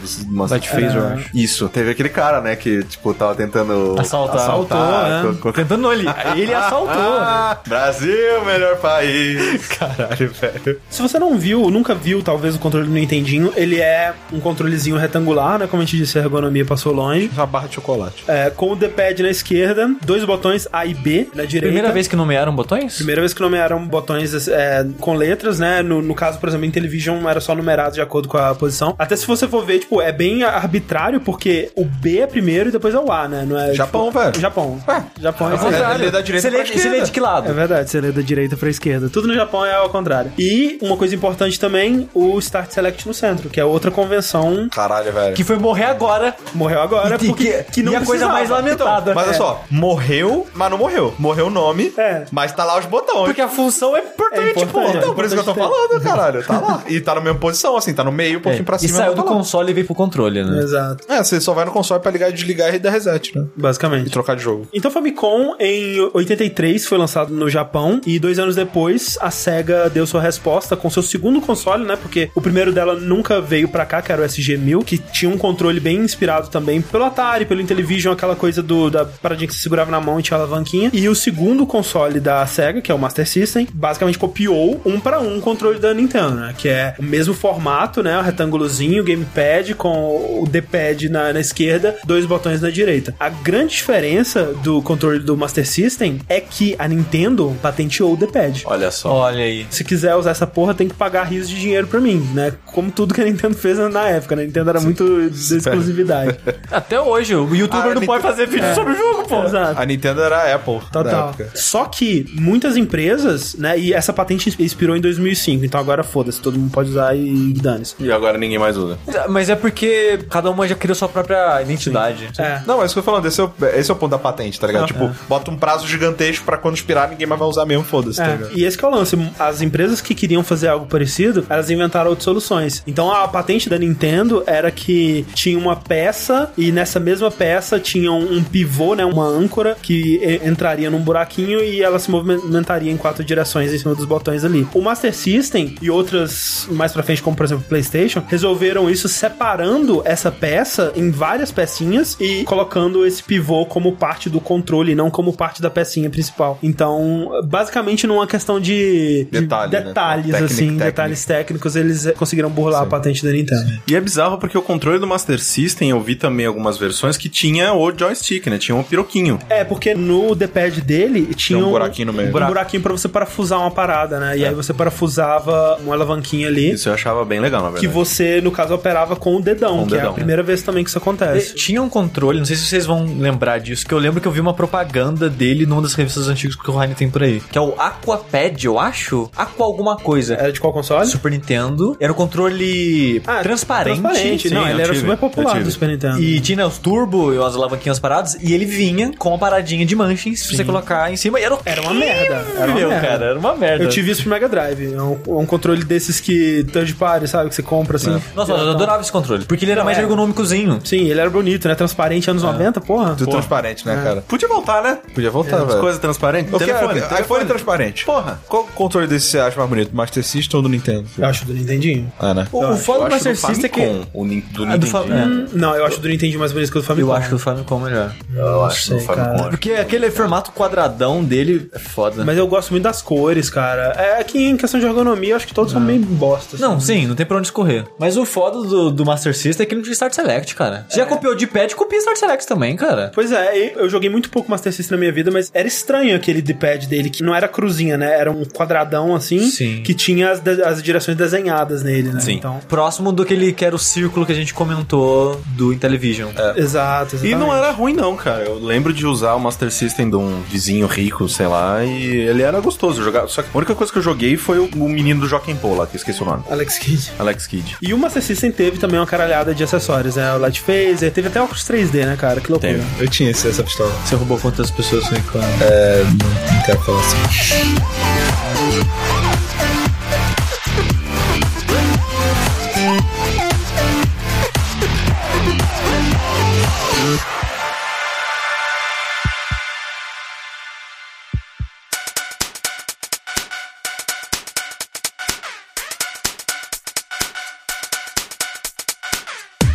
Eis que vamos então para a quarta geração, 16 bits. Cara, você falou quarta aí, mano, fudeu a dimensão agora. Vamos para a quarta dimensão. Que é uma geração que não tem grandes mudanças, né? Até porque. Porra, o Shoulders. Não, pois é, mas o, o lance é que mantém o mesmo tipo Sim. de controle. Porque se você for ver da geração 2 para 3, é, um, é uma Sim, mudança é. de É como se paradigma. fosse um controle 1.3 em vez de 2.0. Exato, e- iterou. Exatamente. Iterou, Iterou, é. mas não, não, não, não, evoluiu, né? sim, não mas revolucionou. Exatamente. Então, porque, né, maior complexidade de jogos eh, vão requerer uma, uma maior quantidade de botões, né? Que já tava ficando apertado, não entendi, porque Castlevania é um bom exemplo de, cara, a gente não tem um botão pra subir o Apple. Ah, segura pra cima. O que Exato. mais tinha nessa época era isso, segurar, segurar um Segura botão pra outro select, fazer outra é, coisa. Exatamente, é, tinha muito disso. Mas o primeiro console que é considerado realmente da quarta geração, que é considerado 16 bits, é o PC Engine, né? O TurboGrafx 16 aí de 87. E ele imita muito bem o controle do Nintendinho, né? Mesmo formato, cruzinha na esquerda, dois botõezinhos na direita. Start Select. Start Select. Só que o, o engraçado do, do TurboGrafx e do PC Engine, né? PC Engine no Japão, TurboGrafx nos Estados Unidos, é que o console, ele só tinha uma entrada pra controle. E por conta disso, ele é o primeiro console a ter um multitap, em que você comprava acessório pra poder ligar até quatro controles dele ali. E também uma coisa interessante é que a gente teve, né, por exemplo, o NS Advantage, o próprio controle Aquaplay ali, do, não sei se chamava isso, mas eh, que tinha o turbo e tudo mais, que era um controle de third parties ou, ou que não, não vinham com o console. Mas esse controle do TurboGrafx é o primeiro controle oficial a já vir com o botão de turbo, que não foi uma moda que pegou muito, É, né? não é bem um botão, é um- uma alavanquinha, Uma alavanquinha que, ativa. ligava o turbo, é. Qual é a graça? Se vem direto já no videogame o botão turbo, não existe turbo porque todo mundo tem turbo. Exato. Não, mas Então, assim, se todo mundo tem turbo, não há turbo, é o normal. É, eu acho que não pegou, mas porque os game designers, eu acho que eles notaram duas coisas. Uma, se Quebrava for. o jogo, né? Não, é, se for um jogo de um versus o outro, É. apertar o botão mais rápido é a disputa. Você não vai querer botar um turbo ali. Sim. né? E outro, se for um jogo single player, não é divertido você ficar apertando aquele negócio sozinho, assim, necessariamente. Sabe? Tipo, eu penso muito nisso em, jo- em shmups. Antigos você tinha que ficar apertando o botão de Hoje em dia tiro. segura. Hoje em dia você segura, É às que- vezes tem até um, um modo que Sim. você nem precisa nem apertar o botão, ele tá sempre atirando. É porque, na verdade, se ligado? for para Tá Porque pensar... quando você não vai querer atirar, né? Se for para pensar, um jogo onde a dificuldade é apertar muito rápido o botão é uma merda de jogo, tipo o Track and Field, ou então, tipo, aquele jogo de Olimpíada do Tiny Toons, aquela Exatamente. merda. Nossa senhora. Exatamente. Que a, a dificuldade era o quão rápido você consegue antes de você ter uma lesão no seu aporto, seu tendão e ter que passar o resto da vida usando luva de, de ortopedia. sabe? É, ou então, sei lá, Metal Gear. Pelo menos no Metal Gear faz sentido dentro do contexto, né? É uma Porque coisa você pra tá você sentindo a sofrer dor mesmo. e E sofrendo. nem precisa apertar tão, junto. tanto tão rápido. É, não. Dá não, pra- não tanto quanto a Olimpíada do Não é, Taitum. não é- não é que nem o Mario Mario Party, velho. Mario Party é foda. Tem, Mario tem uns Party. jogos ali que é. que é Quebrar foda. o diamante no Mortal Kombat é difícil, cara. Nossa senhora. que quebra um diamante numa porrada, cara. O Raiden. Raiden quebra. Pariu, velho. Mano, um pombo, um pombo quebra. Quebra! Não, não, em primeiro lugar, Fica apertando o botão não, cara. É Só... Só? Mano, Primeiro lugar, onde que eles arrumavam um rubi daquele tamanho, tá ligado? E ah, sabe o que a gente vai fazer com um rubi desse tamanho? A gente não vai vender e ficar rico pra sempre. Não, a gente vai levar pra um torneio de lutas de artes marciais pra ver se alguém quebra ele na mão. Quebra essa O Shao merda. Kahn, aí. cara, ninguém segura ele não, cara. velho. É muito dinheiro, Vocês tão cara. de brincadeira com a minha Cara, cara. um Shao- já viu comunismo? Sabe, Esse lugar com comunismo assim? Já viu Que como- Você já Todo viu mundo, um comunismo? cara só tem tudo e ele faz o que quiser aquela porra. O Shao Kahn faz isso, cara. É verdade. E aí, pra comemorar o meu nascimento, a SEGA, ela entra nesse mundo 16 bits. Sim. Com o Mega Drive. Exatamente. que Tem A Blast banda? Processing. E faz o que Nintendo Ele antes. faz o que Nintendo ontem. Ele pega o conceito, ainda mais uma vez, direcional na, na esquerda, né? E botões de ação na direita. Só que ele já itera naquele modelo. Porque em vez de dois botões, ele já, já tem três. Olha aí, hein? Olha aí. Não é mais. Três Tá- botões. Tá ganhando. E a pessoa que desenvolveu gostava muito de Batman, cara. Exato. É, ele já não é quadradão, ele é mais ergonômico, Cara, ele parece um bumeranguezinho. Ergonomia, cara. É. Quem poderia pensar numa coisa dessa? Inclusive, mais ergonômico do que o do Super Nintendo, por exemplo.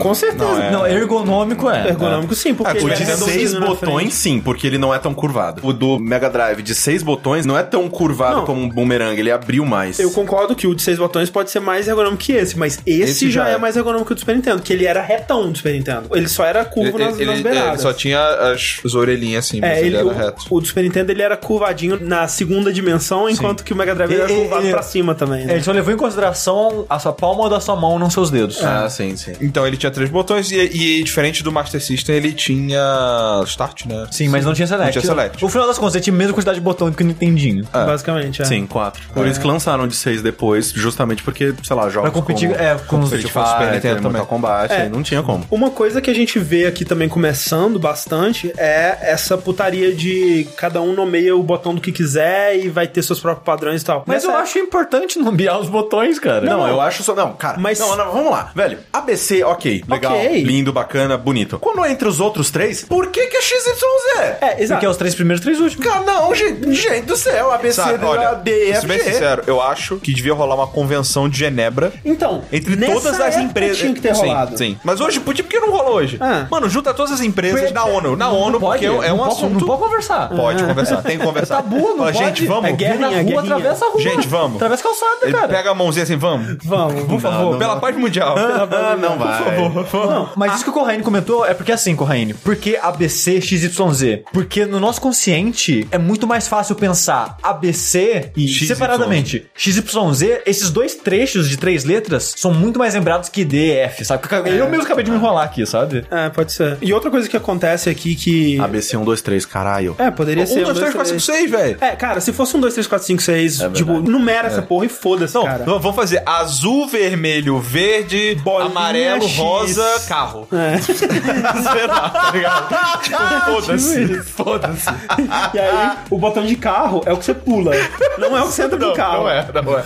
Só de sacanagem. Pô, cara, Jogo de corrida é o único Você botão tá- que não funciona. Cara, você tá zoando, mas é isso que aconteceu, cara. E depois, assim, depois que padronizou a posição dos botões, é até menos pior. Mas, por exemplo, na época do, do Mega pro Drive, gato. que os botões, eles são posicionados um do lado do outro, né? São três botões um do lado do outro e é ABC. É, era padrão que, no, o- por exemplo, o C, você é, era o botão que você pulava. O B, geralmente, era o botão de ataque, você batia ou fazia alguma coisa assim. E o A costumava ser alguma coisa especial. Em muitos jogos era isso, exceto Sonic, que os três pulavam. E ele só faz isso. É. Aí O cara chegou e falou assim: olha, então, a gente só precisa que ele pule mesmo. Ah, mas e faz o que com os outros botões? Vai deixar sem nada? Não, caído, né? Apertar o botão nada acontece, vai achar que o controle tá quebrado. Manda pular também. E- mas aí já começa, por exemplo, quando lança o Super Nintendo, no Mega Drive o C é o que pula, mas no Super Nintendo é o B. E a posição é diferente também, né? Esses são os três retos lá, é, É, formado geralmente diamante. o Y corria, o B pulava, o A, sei lá, especial. E tem, ó. Sim, sim, sim. O L, Mas é. O do Mega Drive ainda é um daqueles controles também que não segue muito bem aquela coisa que a gente tava falando de fazer um controle que seja bom pra todos os tipos de jogos. Né? Porque, por exemplo, esse controle original, ele era muito ruim pra jogar Street Fighter, por exemplo, que é um jogo de seis botões. Sim, é né? você tinha que apertar o start. É, que era uma loucura. Você alternava né, entre três botões de soco, você apertava start e virava três botões de chute, cara. Que loucura, Caralho, É, velho. velho. Se fuder, velho. Tá todo mundo de parabéns, Todo né? mundo de parabéns. Aí você ficava só no chute pra dar o quê? Voador e rasteira. Exato, velho. Foi aí que nasceu é Ah, o combo Valor Rasteiro. Exatamente. Que era muito mais fácil de dar. É, o Mortal Kombat não dava certo, porque no Mortal Kombat é voador e gancho. Verdade. Aí fudeu, velho. É, porque o Mortal Kombat era quatro botões mesmo, então, tipo, perdia um ali, mas uh, eu não sei o que eles faziam, na Eu verdade. tirava defesa, que fosse, quem defende, Ah, né, não, não é. O start defendia. Era isso mesmo. Puta que Mas não tinha pariu. corrida na época? Não, só, não, não, só três. três. Aí um É. eu não sei o que eles arrumaram no 3. Já tinha um botão contra Não, já três tinha botões. botões, três, É. seis, seis botões. Mas nunca padronizou de verdade, né? Ah. O Mega Drive sempre foi vendido, mesmo aquelas versões com o Mega Drive menorzinho, né? Ele Sim. vinha com o controle de três botões. E em 1991, dois anos depois aí, Do meu a- nascimento. do nascimento de Rick, e eu, que eu sou de 89 também. Olha aí, ó. É Olha aí, nóis, que coisa, é sujeito. nóis. Comemorar aqui a nossa vinda à Terra. É, desculpa. Foi bom. A Nintendo veio então com o Super Famicom em 90 e o Super Nintendo, né, como a gente conhece, em 91. Assim, eu sempre cresci com, obviamente, com o controle do Super Nintendo, com aquelas duas cores, eu acho que é azul e roxo. Na verdade, não é azul, é roxo e rosa. É, é um roxo e um roxo mais claro. É, é, é. é. Azul e roxo pro Daltônico Ok. aqui. Ah, tá. Mas eu sempre via, tipo, em ícones que representavam o console, Sim, Tipo, sim. quatro botões coloridos, via em foto e revista de botões what the fuck, coloridos. né? E o cara, o que tá acontecendo aqui? É por quê, E né? mais, só muitos anos depois que eu fui descobrir, né, o controle do Super Famicom é colorido e, cara, é muito mais bonito, É velho. muito mais bonito. O Super Famicom é assim e o Super Nintendo europeu também é assim. Ah. O Super Nintendo europeu, ele é o- a casquinha do Famicom mesmo. Porque, por algum motivo, eles acharam que era... Não sei o que, que eles acharam. Porque, cara, o Super Famicom é mais bonito, ele é mais legal. Eu acho que é seguindo aquela ideia da Nintendo América, seguindo aquela ideia de a gente não pode parecer brinquedo. Mas é que o E é Super muito colorido, e brinquedo é colorido, então Exatamente, vamos é. fazer mais cinza e mais feio. Nossa, o Super Não, não Nintendo é é, assim muito também. feio, cara. Meu, meu, meu Deus do céu, cara. Ô, aqueles botãozão, aqueles retângulos gigante roxo em cima do videogame. Eu acho feio muito feio. demais, eu acho é Já- feio nossa, demais. é mu- que- muito feio. É muito Não, feio. Primeiro que essa ideia de botão de eject, enfia no cu, quero tirar o cartucho aqui, vou puxar essa porra. Quem vai me pedir? Por quê? Cara, eu gostava do botão de Não, eu gostava do botão ah, de eject Assim, bosta. eu achava o jeito que ele É que você é tava ali muito tosco, anarquista, mas a né? ideia de um botão de eject eu achava É que legal. você é muito anarquista. Mega Drive você puxa e tá tudo certo. Playstation com o botão de abrir tampa, caralho, eu quero essa porra aqui na mão, caralho. Porra. Não, mas olha só, Tanto é que a segunda versão do Super Nintendo não tinha eject, funcionava de boa. E aí? evoluiu a tecnologia? Não evoluiu. Era só pra Ficava mais barato, cara, porra. É, Não, isso é realmente mais barato. É, era pensando na conveniência, num, num gracejo É, que não. tinha o eje- eject. E também pra evitar que as pessoas ficassem chacoalhando a fita pra tirar, sabe? Balançando de um lado pro outro, que, é o É. que é. quebrava os foge, conectores. Mas enfim, o Super Nintendo, então, mais uma vez a Nintendo setando aí vários padrões pra indústria, né? Primeiro, quatro face buttons. Até hoje, cara, quatro face buttons. Mas em que isso é formato- muito Em formato de cruz. forte por isso. E botõezinhos em cima, trazendo de Shoulder então. volta. Buttons, cara. E de uma maneira conveniente. Caralho, velho, shoulder buttons é Cara, uma coisa. isso é f- fantástico, velho. Porque é, expande aquela ideia de que, tipo, você tá segurando o controle é, e você tem, né, o dedão pro D-pad, o, o outro dedão pros botões, mas você tem uns dedos livres aqui, né, cara? A gente pode fazer umas coisas com esses dedos aqui também. Nintendo, né, mano? São botões muito bem utilizados, né? Muito inteligentemente nomearam como L e R, né? Que é esquerda e direita. E E, eu aprendi, olha só a Aprendi- curiosidade. Eu aprendi esquerda e direita em inglês por causa, disso. do L. e Eu R. também, eu também. e eles são usados nos jogos muito dessa forma, né? Tipo, às vezes é pra você ciclar entre coisas diferentes pra, pra trás e pra frente no menu, né? Tipo, Exatamente. as armas do Mega Man, por exemplo. Ou então, sei lá, no Contra, quando ele fica de cima, né? Você gira pra direita ou gira pra esquerda. Fala o Mario Kart que você pula. É, bom. Mas... Foda-se. No- e, e no Mortal Kombat, você defendia. E por causa disso, que Até o hoje. primeiro console, o primeiro jogo que eu joguei no Super Nintendo era ele. Até hoje, eu tenho o costume de chamar de defesa esses botões. Ah, é muito estranho, É Caralho. velho. verdade, Defesa. cara. É verdade, isso se chama botão de defesa. É, porque costume vem, eu falo automático, e depois... Ah, não, não, não, tem que lembrar. Porque a gente não tem um nome em português pra isso, Não sabe? tem, é, a gente tem que falar shoulder ou sei lá, não tem. É, é, é estranho falar. Ou o dedo da meleca, como... É, é, exato. O Rick chama de dedo da meleca. Engraçado que quem falava isso era meu padrasto. Meu padrasto falava que era o dedo da meleca pra mim. Padroniza aí também os botões da Nintendo serem A, B, X, Y naquela posição, né? O B embaixo, o A na direita, o X em cima e o Y na esquerda. Pra mim, até hoje, eu tenho internalizado que Y corre. Exato, Y corre, o E B, B pula. Exatamente. É. Nossa, eu ficava muito bravo. Acho que era lembrando uns jogos da Konami de futebol que eles colocavam pra correr, sei lá, tipo. Não, ah, não, não, corria no Y. O Superstar Soccer corria no Y. Mas você chutava, sei lá, com X. Era uma coisa assim. É, e isso, isso me irritava muito, porque eu sempre colocava pra chutar no B, porra. Aham. Tiveram outros consoles da quarta geração que são menos importantes, né? por exemplo, o Philips CDI. E o importante de notar nessa época é que a maioria eles já seguiam esse padrão, né? Não desviavam muito dessa ideia do controle. Geralmente só era uma versão mais tosca e feita com material merda e que não funcionava direito desses controles. Um console diferente pra época era o Neo Geo, que vinha com um arcade stick que é muito parecido com os arcade sticks que a gente tem hoje em dia pra fighting game, que é bem naquele estilo que você coloca no colo e tem alavanca e tal. Mas a maioria tava bem padronizado já com esse esqueminha que foi criado aí pelo Super Nintendo, pelos seus consoles aí.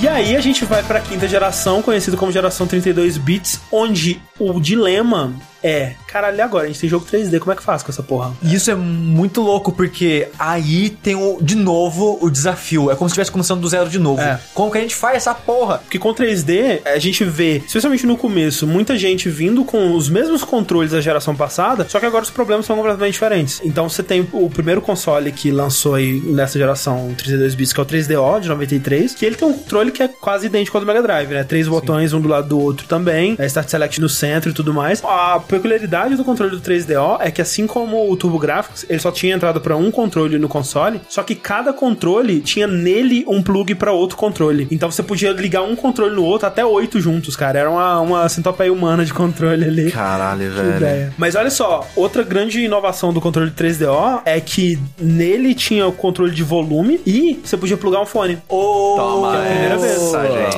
Olha aí. É algo que hoje em dia eu acho indispensável. assim. Nossa, porra. Caraca, eu nunca pluguei o fone no meu É porque você usa no computador e você já tá com fone, né? Exato, exato. Mas no console agora. É que eu esqueço que principalmente. tem. É tipo, às vezes eu joguei uma coisa ou outra aqui, eu podia ter feito Nossa, isso. mas o, o DualShock ter um fone P2, É. Ah. que o, 300 o crime do 360 é que ele teve a ideia genial de ter essa porra lá, mas ser É um plug fone bosta, desgraçado. Entrada, é, né? entrada proprietária. É, mas cara, poder usar um P2 que você quiser ali, velho. Nossa, que delícia. É, o do Xbox One, acho que o modelo mais recente, ou não sei se é o modelo mais recente ou o modelo que você compra que também é pra PC, né? É, o Ele que- vem é. com um P2zinho. Sim. Então, assim, ele teve essas duas coisas que são bem legais, né? Mas o controle mesmo, ele não inova em nada e não tem nenhuma ideia nova. É, não fede nem cheira. No mesmo ano, você tem o controle do Jaguar. Ô, rapaz. Caralho, esse controle. Ô, rapaz. A gente viu tanta coisa dando certo, né?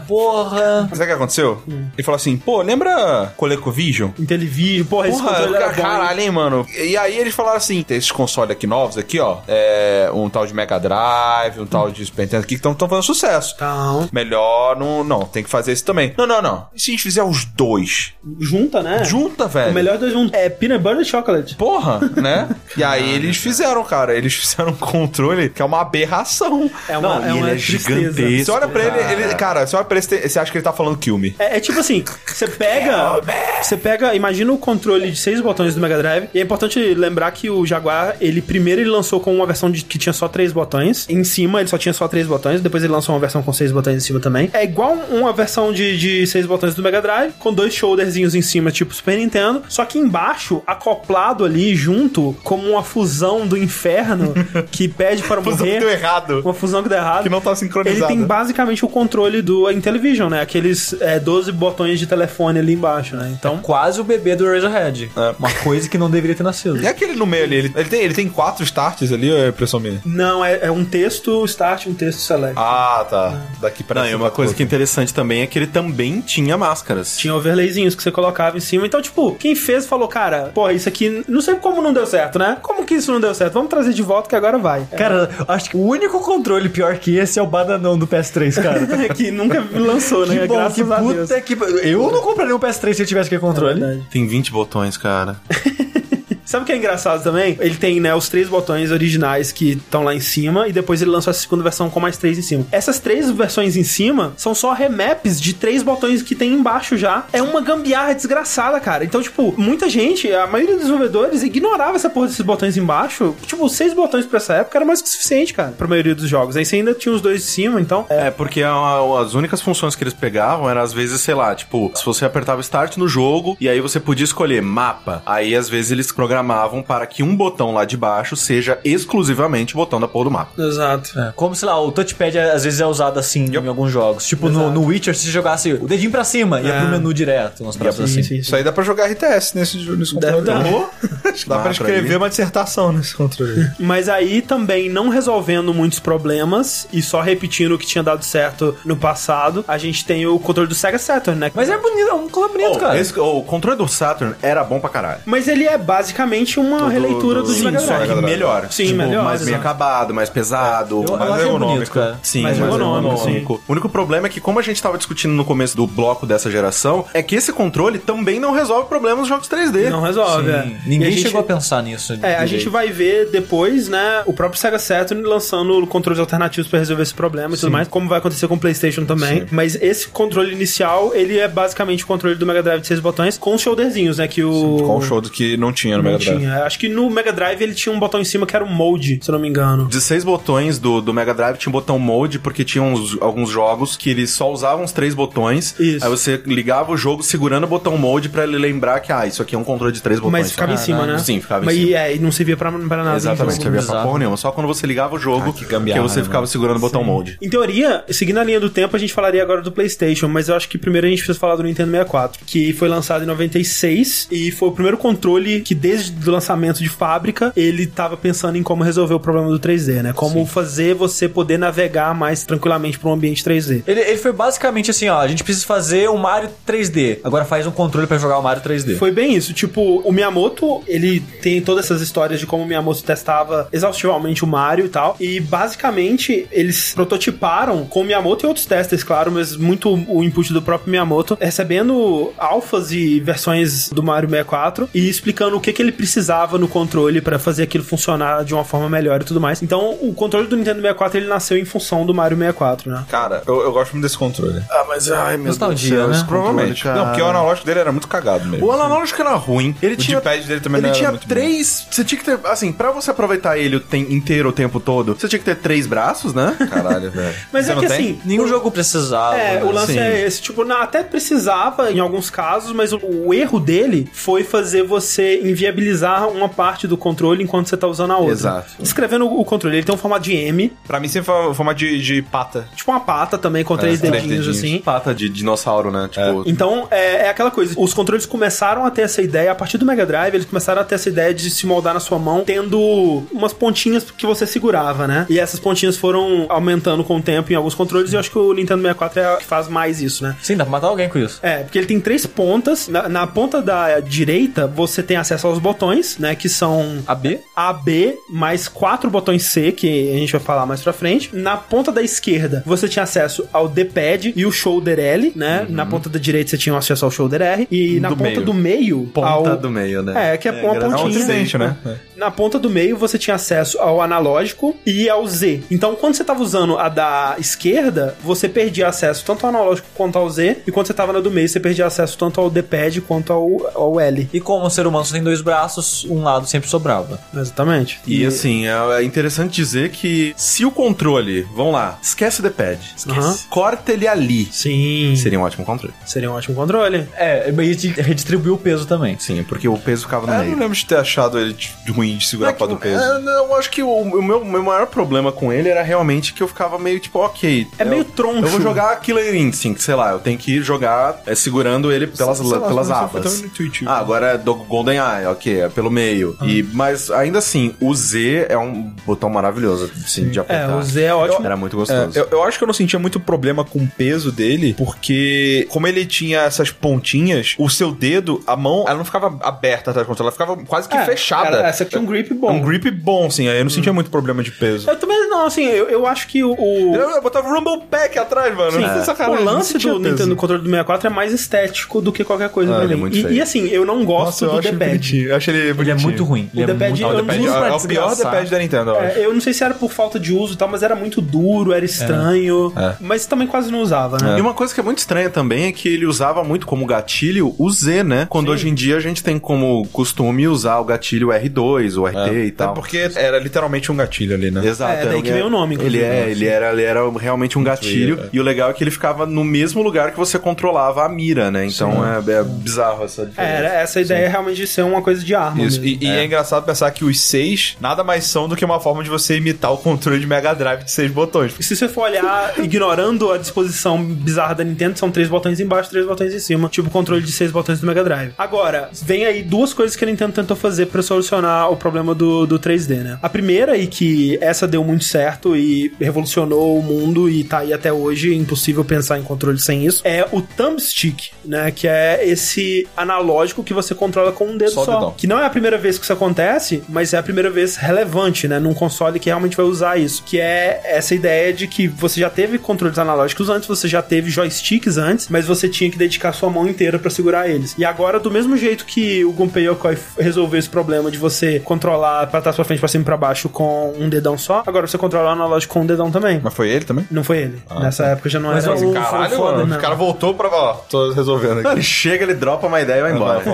Dá pra ver que ele foi embora, que ele não finalizou a ideia, porque eu acho essa ideia genial, importantíssima pra caralho, mas a execução eu não gosto, sabe? Ah. Esse lance que esse é é um discão com a base fininha. Ah, não, o E o, controle. e o em si- buraco que fica, são aquele tipo, tem aqueles oito sulcos assim que isso eu gosto. É, mu- eu Isso eu acho, também gosto. Isso eu não- gosto. Isso eu não também gosto. cara. E é algo que, que eu gosto bastante, tanto no 64 quanto no GameCube, que você consegue saber perfeitamente pra onde você tá apontando, assim. E eu, hoje em dia, pra mim, não é tão necessário. Mas eu lembro que eu me guiava muito por isso quando eu tava começando a aprender a usar esse tipo de controle na época. É, E acho que justamente por isso que era importante na É. época, sabe? É algo que hoje a gente pode se dar o luxo de não ter, mas eu acho que pra educar uma geração, essa mentalidade analógica É, tipo, às vezes, legal cara, ter. eu preciso que o Mario vai reto. Eu preciso que ele vai reto. Então eu- eu fixo ele ali, eu sei que ele tá indo reto. Então era, era uma guia pra iniciantes, talvez, não sei. Mas eh, me ajudou, eu Tem gostava. um startão no meio, né? Startão vermelho, Sem muito select, vermelho. matou o select. Matou o Select. Olha a Nintendo, cara, muito ousada. Cara, eu gosto muito desse controle, velho. Mas o Com Rick, o Rumble Pack ele ficava com um peso legal também. o- quando eu tava citando os botões aqui, quando falaram do botão C, o Rick começou a vibrar. Que porra é essa, Rick? Caralho, velho, é porque ele, pra mim, no Zelda Ocarina of Time, onde eu tenho a memória mais forte dos seis, ele é tipo um quick select, saca? Tipo, é uma parada que eles souberam usar pra mim de maneira muito inteligente, saca? Sim. Que a maioria das vezes, ah, preciso trocar de item. Abre menu, troca de item, equipa, Isso, volta. isso é uma ideia que hoje em dia é muito usada também, Sim, né? sim. Tipo, hoje em dia geralmente É o fica do no né? D-pad. D-pad. Exato. Eu, Sim. eu, eu não acho ruim ter quatro botões a mais ali, é óbvio. É importante ter os mais botões ali. O ruim é o jeito que eles são nomeados, tipo, C esquerda, C cima, C.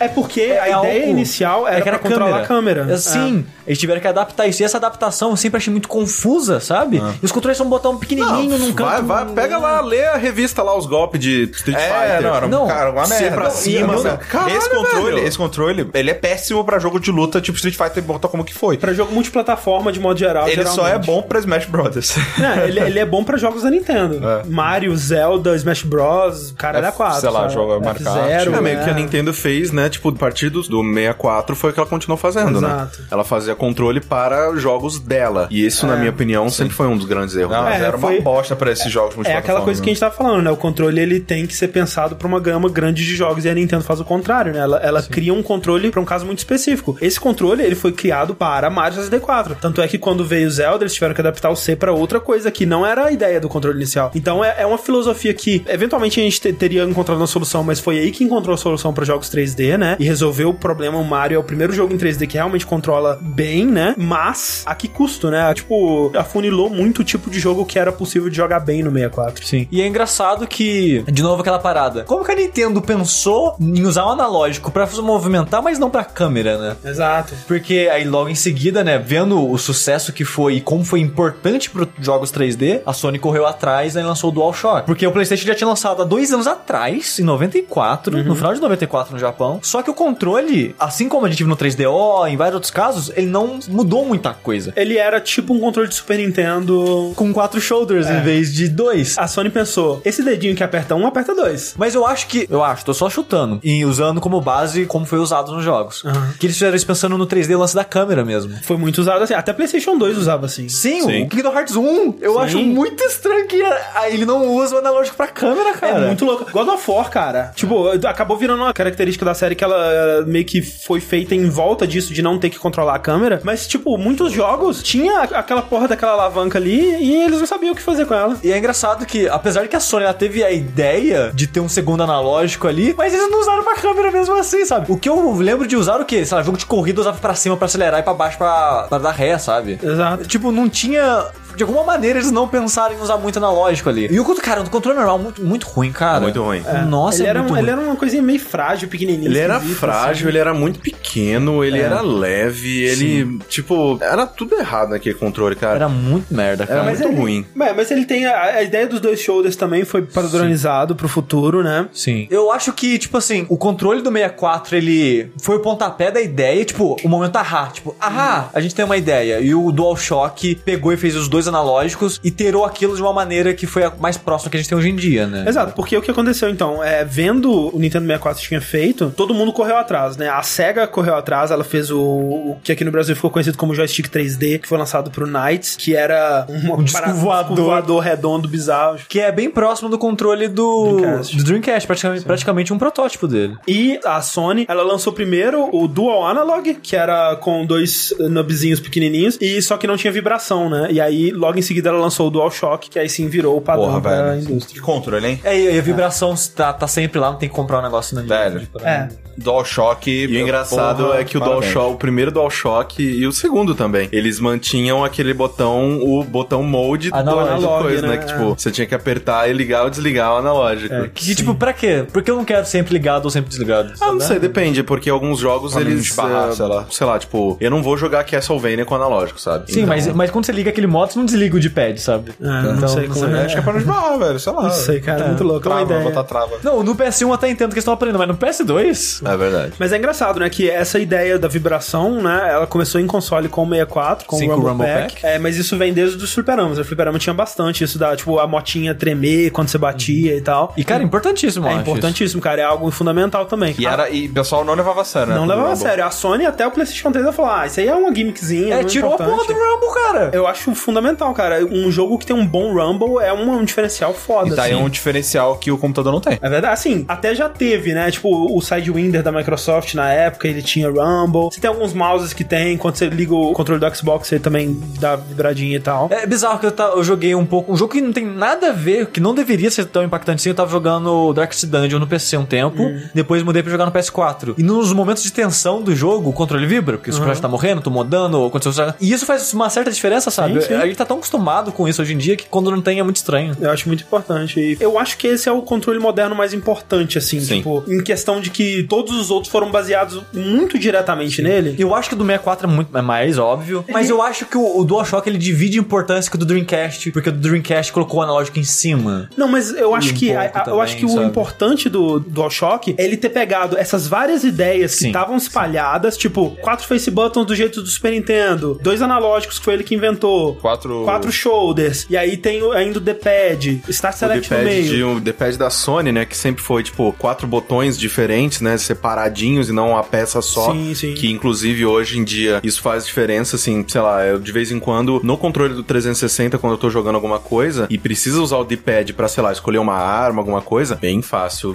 Desbarrar e meio que diagonal e tal, escolher Eu- outra mas, coisa. mas eu acho que eu acho que eu entendo o que você quis dizer de que ele juntou das- todas essas É, as ideias. melhores ideias, eu Eu, acho. eu acho que talvez ele tenha sido. Vamos né, tirar a Nintendo, que a Nintendo é um caso meio à parte, mas os controles mais gerais e pros outros consoles, ele talvez tenha sido o último grande salto, porque o resto foi Ele, é mais. estabeleceu, pa- ele estabeleceu o padrão. Talvez É. então não mais o importante, mas o mais influente. Sim. Ah, outra coisa importante que o controle do PlayStation também traz é o que os analógicos são clicáveis, né? É outro Sim, botão ali. Verdade, Ah, É. verdade. Olha só, mais dois botões aí pra você. Em algum momento alguém pensou, Sushi tá maluco falando 16 botões. Eu falei 16 já incluindo o R3, L3. Exatamente. Que ainda é estranho pra muita gente quando, quando você fala R3, L3, muita gente ainda. Ué, qual que é esse? Pera aí, É, Não sabe. né? Tipo, gira o controle assim. Não, tá faltando. Mas são os analógicos, é um cliquezinho que é importante também. Que é importante na hora de nervoso, que eu adoro, eu fico clicando só porra. Quando É, não tem nada pra fazer, você tá loading e fica clicando.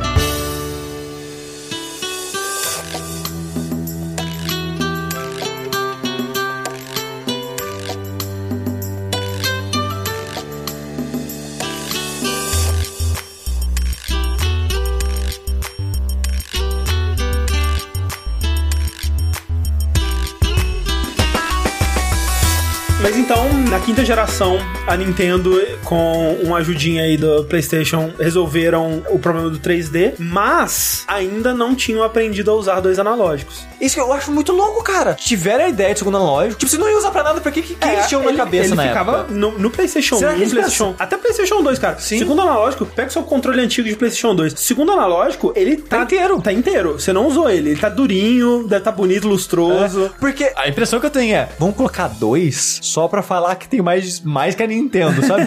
Porque eles mesmo nos jogos deles não usavam, cara. Não é muito usavam, louco, é. cara. Tinha alguns jogos que usavam segundo é. E, e, tipo, era, era tão pouco usado que o Dreamcast nem levou É. em consideração, cara. Mas isso não é um problema da Sony, velho. Os desenvolvedores ainda não estavam pensando com Exato. essa cabeça, Sim, saca? sim. exato, sem exato. dúvida. Em 1999, a SEGA fez a sua seu Lago dos Cisnes, aí a sua, a sua canção final nessa indústria, né, com hardware. E com ele, ele, né, lançou o Dreamcast. E são duas coisas que são incríveis ali. O nome do console e a qualidade desse controle. Puta que pariu, o melhor controle do mundo.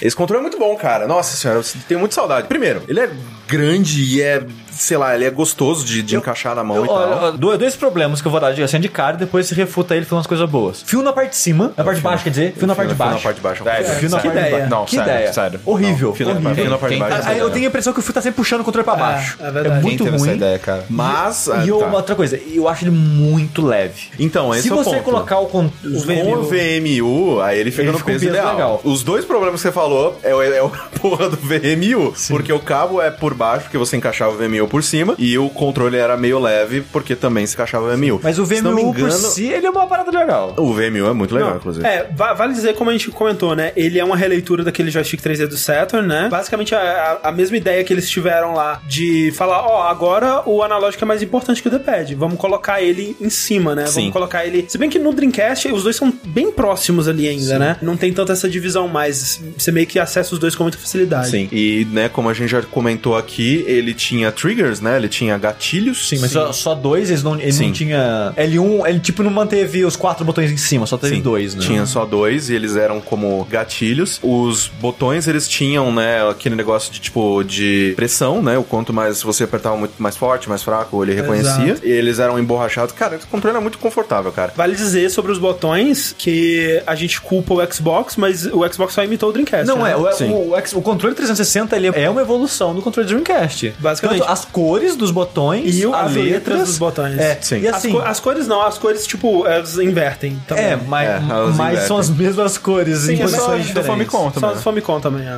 Mas, Mas, sim, ma- é, mas as letras são serem o Super Nintendo invertido, né? Nasceu aí. Exato. Exatamente. Que é uma- cara, é só pra sacanear. Só pra dar aquela sacaneada. E agora, né, que a gente não comentou. Quem paga o pato? Que a Sony achou uma ótima ideia fazer quadrado, triângulo, X e bolinha, enfia no cu. Mas eu prefiro isso do que inverter, cara. Um controle que já existe. É, sim, é, porque dá nó na cabeça. É, exato. verdade. O lance, o erro da Sony foi ter colocado um X ali. Podia ter sido patinho, sei lá. sabe? podia Ou ser carro, carro. carro. Podia ser carro. Se fosse E sabe o que é o carro, mais bizarro? Que a primeira vez que esse controle eu também fiquei assim, o que tá acontecendo aqui, cara? Mas hoje em dia é o costume, né, cara? É uma bosta. Esse jogo não é, porra, é isso? Como assim? Sim, não sim. é quadrado, x, bolinha e triângulo, sabe? e, e isso foi tão diferente que virou marca deles, né? Sim, o quadrado, é. x, bolinha e triângulo veio... é virou o um- ícone do PlayStation, né? Sim. Exatamente. Pra quem não sabe, né, o VMU, ele é o memory card Isso. Sim. do Dreamcast, que em vez de plugar no console, você pluga no controle na parte de cima, meio que um Rumble Pack do controle de 64. Isso. E nele tem uma telinha digital. Que é aí um embrião da ideia da segunda tela, que a gente Do vai ver no Wii Wii U. U. É. E nessa telinha, um exemplo dela, que eu acho um dos mais legais, Resident Evil Code Verônica. Uhum. A sua barra de vida fica ali. É, tem jogos, por exemplo, jogo de futebol americano. Você tá jogando de dois, você quer fazer a sua jogada sem o outro ver, né? Qual a formação que você, Você tá pode- você montando escolhe ali, ali. Você faz ali É. no VMU. Muitos jogos não por se exemplo. adivinha de É, nada, isso. só ficava o nome dele ali. E uma coisa interessante também é que no próprio VMU ele tem botões e tinha alguns Sim, minigames uns minigames. que funcionavam direto nele. E- Esse eu acho mais interessante. A parada do- da vida do Gold Versus falou ficar ali, eu acho estranho, sabe? Tipo, você tem que parar de olhar pra tela pra checar um. Mas status. Mas ficava no menu antes. É que no, entendeu? no Resident Evil, no caso, É, você é verdade, tinha que né? pausar. No menu, é. Tinha que pausar, é pior. E a Sony, de novo, copiando todo mundo, tentou fazer o Pocket Station depois, né? Ah, eu não sei qual que é esse. É o memory card com telinha. Ah, eu não Assim, sei, não. sim. no Final Fantasy VIII, no seu save do Final Fantasy VIII, você podia jogar um minigame de Chocobo. No Legend of Mana também tinha um minigame que você cuidava dos seus bichinhos meio que um Ah. Tamagotchi. Sim. Só que só saiu no Japão, né? Então, foda-se. Assim, eu nunca usei esse controle. É bom mesmo? Eu gosto, cara. Ele é ok. Não, não é meu favorito nem nada, que Ele nem não o me do parece Caio. muito ergonômetro. É, o Não, negócio é agora que eu assim, os comentei. controles, de modo geral, eles foram melhorando com o tempo. Então, se você for pensar assim, é um bom controle? Ah, É, melhor que o do Super Nintendo. É que assim, é Sabe, que quando mas- você vê ele de frente, talvez ele Ah. não pareça, porque a parte que você segura às vezes tá atrás, né? E atrás ele é bem Ele ergonômico. tem as curvinhas pra mão. ele não é- É, É. sim. É, ele não é assim Ah, tá. atrás. Entendi. É. Ele, ele tem tipo os M do, do Entendi. 64, Ele tem, só ele que... tem o- é uma pega, ele tem Exato. uma pega. Sim, tem uma pega Ah, muito da boa hora. e o- os gatilhos dele são muito gostosos. cara. Um ano depois, decretando a morte do pobre Dreamcast, vem aí o nosso amigo PlayStation 2, que quase não muda nada, né? DualShock 2, Sabe o que muda? o que muda? E tem brilhinho. Tem brilhinho. Eu, eu gostava muito do brilhinho dele. Tem brilhinho. Que Ele, é, ele, é, ele é um controle preto, mas só que se você olhar na luz, Ele tem os. tem, tem- tem tipo uns... uns Umas purpurinas. Umas purpurinas, assim. Eu achava muito charmoso na época, É, cara. as diferenças dele. Ele tem DualShock 2 escrito em cima de azul. Ele tem. ele é preto? Ele é preto. Tem Os funções face assim- buttons são analógicos. É, que nem o do Dreamcast, né? Se você... Na verdade, todos os botões, né? O R1, o R2 Sim. também. O que, assim, o único jogo, os únicos, tem dois jogos que usaram essa porra. Metal Gear Solid 2 e 3. Sim. O- Resolveram usar isso e, E é foi a uma pior merda. ideia do mundo. É uma merda. Porque eu sempre saqueava a galera sem querer, cara. É muito difícil você calcular o- qual que, é o, qual que é a pressão que é forte o suficiente pro Snake só estrangular o cara e qual que ele vai enfiar a faca. na- Exato, no cara, era pescoço desse horrível, sujeito. cara. E assim, questão assim interna, né? Muda a qualidade de alguns materiais, é um controle, ele tem um peso mais legal e tal, mas basicamente é isso. Muitas pessoas por muito tempo diziam que ele é o- era o melhor DualShock, né? Antes do- de comparado ao 3. Eu prefiro do 3 a ele ainda, cara. Do PlayStation 3. Entre É. o 2 e o 3 eu não vejo tanta diferença, é só o o gatilho que muda mesmo. O, pe- o peso muda também. Ah. Ele é mais pesado, sem fio, Bom, obviamente. sem fio é, é Orconcor, né? É. Tipo, o gatilho é meio merda, mas, né? Bem merda. Falando em sem fio, em 2001 nós temos o GameCube, que nós conversamos bastante sobre ele aqui. Nossa, é aquele pequeno fogãozinho. Bota ele aí, grandão. aí. Cara, é muito feio. Ele cara. parece um tumorzinho ali, né? Ele é, ele é esquisito. Ele é bem feio. Ele não é bonito, mas ele te trata bem, cara. Sim. Cara, ó, Você eu sou, acredita? exe- eu é sou exemplo que isso não leva a lugar nenhum. Mas olha só, uma- umas coisas interessantes do GameCube. Eu acho ele muito ergonômico, eu acho ele muito gostoso de segurar. Eu gosto muito do fio dos botões dele. A, a Nintendo ela faz aqui uma coisa que ela começou a fazer um pouco no 64, que eu entendo a ideia por trás, mas que não é muito legal. Que, é tirar o aquela coisa- select do botão? Tirar o select. Tirar né? o select do controle. Então, de novo, mas o que ela faz aqui é essa coisa de fe- meio que fazer um hitmap dos botões, assim, fazer tipo, ó, esse botão é o mais usado, então ele vai ser maior. Esse botão é menos usado, meio ele que vai uma ser zona. menor. Eu lembro que a primeira vez que eu vi esse controle, eu nunca, nunca tinha usado e tal. Depois de usar, eu, eu, eu gostei dele e tal. Mas na minha cabeça era tipo, sei lá, tipo, cara, eles derreteram o plástico. Aí, joga os botão aí, onde, Joga, onde, joga, onde porra. parar, onde parar ficou. Mas parece moderna. muito isso, cara. Não, quando Porque- você olha, você pensa... Qual que é a lógica disso, né? Porque, É. tipo, você tem o A grandão no centro, aí no cantinho, quase como se fosse uma lua orbitando, ele tem o B, e em cima, assim, num formato de feijãozinho, tem o X e o Y. É uma loucura, cara. E aí tem uma coisa, por exemplo, em cima ele tem os dois gatilhos atrás, mas o Z seria tipo o R1 do PlayStation 1. Tem também no- na posição que seria o R1 do PlayStation 1, mas só de um dos lados, no outro lado não tem. Então são três é- só shoulders. É uma coisa louca, cara. E, e essa curva que o André gosta de encaixar o dedo, eu não gosto. Eu gosto, cara, acho muito Uhum. gostoso, velho. É um, um controle muito confortável. E sobre esse gatilho que você tava falando, ele tenta fazer tanto um gatilho quanto um botão ao mesmo tempo. Que ele faz aquela coisa que, tipo, você vai apertando ele e vai sendo levinho. Se você apertar até o final, tem um outro botão no fundo. Opa, É. um botão surpresa. Só que nunca foi muito bem usado também. É aquelas ideias específicas pra jogos da Nintendo que não são Mas aproveitadas. uma coisa que eu acho por bizarro outros. dele é isso, cara. Que ele tem essa curvinha, mas ele afunda direto, sabe? Cara, quem teve a ideia de fazer aquela porra, aquele console ser um quadrado, cara? Só queria dizer que ele é mó legal. Para não, um cubo, também né? acho legal. Ele- acho ele- legal. eu acho ele Eu acho muito cara. Eu, eu acho Cara. que foi a ideia era que ele se Tem uma poderia jun- alça, É, velho. então, acho que esse que era o ponto. Você podia levar ele pros lugares e ele encaixa no, É porque, nos assim, cantos, sim. é O porque, quadrado assim, é fácil de se você encaixar. pega- A Nintendo tem um troço de você levar de teu É, videogame levar pros as outros coisas lugares, pra- um né? A partir do Caralho. tubo, né? É que assim, ele tem a alça, porque, tipo, um PlayStation 2, por exemplo, se você carrega ele com uma mão só, o GameCube você não consegue. É tipo uma bola de basquete, como pra quem não tem mão pequena. É. Você não consegue segurar ele com a mão. Então você. O PlayStation 2, não- o original, você não ganha com a mão só, não, cara. Também, Ah, carrega. Cara, é pesado pra carregar, a porra. E não pesado. tem pega direito, não. É Grosso pra inferno. Nossa senhora, três então. É. Mas uma coisa que surgiu com o GameCube, que foi muito importante também, que se tornou padrão depois, foi quando lançou o Wavebird, né? Que era o controle sem fio da Nintendo. Que você plugava um receptor no, no GameCube e você tinha um controle sem fio, cara. E o controle sem fio era muito. Cara, Velho. controle sem fio, velho, é o futuro, Velho, cara. Controle sem fio. Até hoje. não, até hoje não, vai, mas sei lá, até o Ontem, PlayStation assim. 3, vai. Aham. PlayStation 3, duas coisas aconteciam com o controle sem fio. Eu tô jogando e alguém ia passar na frente, eu baixava o controle assim pra pessoa passar. Sempre, é. Exato. cara. Sempre. Ou então quando, tipo, eu. eu- Você vai cruzar a perna e joga ele pra cima. Exatamente. Você dá aquela levantada é, pra dar aquela onda no É. né? fio. Exato, exato. Ou quando vai passar e eu esqueço de abaixar, dá uns pequenos heart attack. né, cara? Tipo, brum, brum, brum. Não, não tem fio, É. Não cara. tem calma, fio, cara. relaxa. né?" Você tá velho. livre, velho. Puta, velho. É, Cara, Não, Caralho. é uma coisa que eu achava muito Foda. genial, cara. Quando eu comprei um PlayStation 3, era uma época que tava fazendo frio aqui em São Paulo. E aí eu falei, peraí, será que ele funciona debaixo da coberta?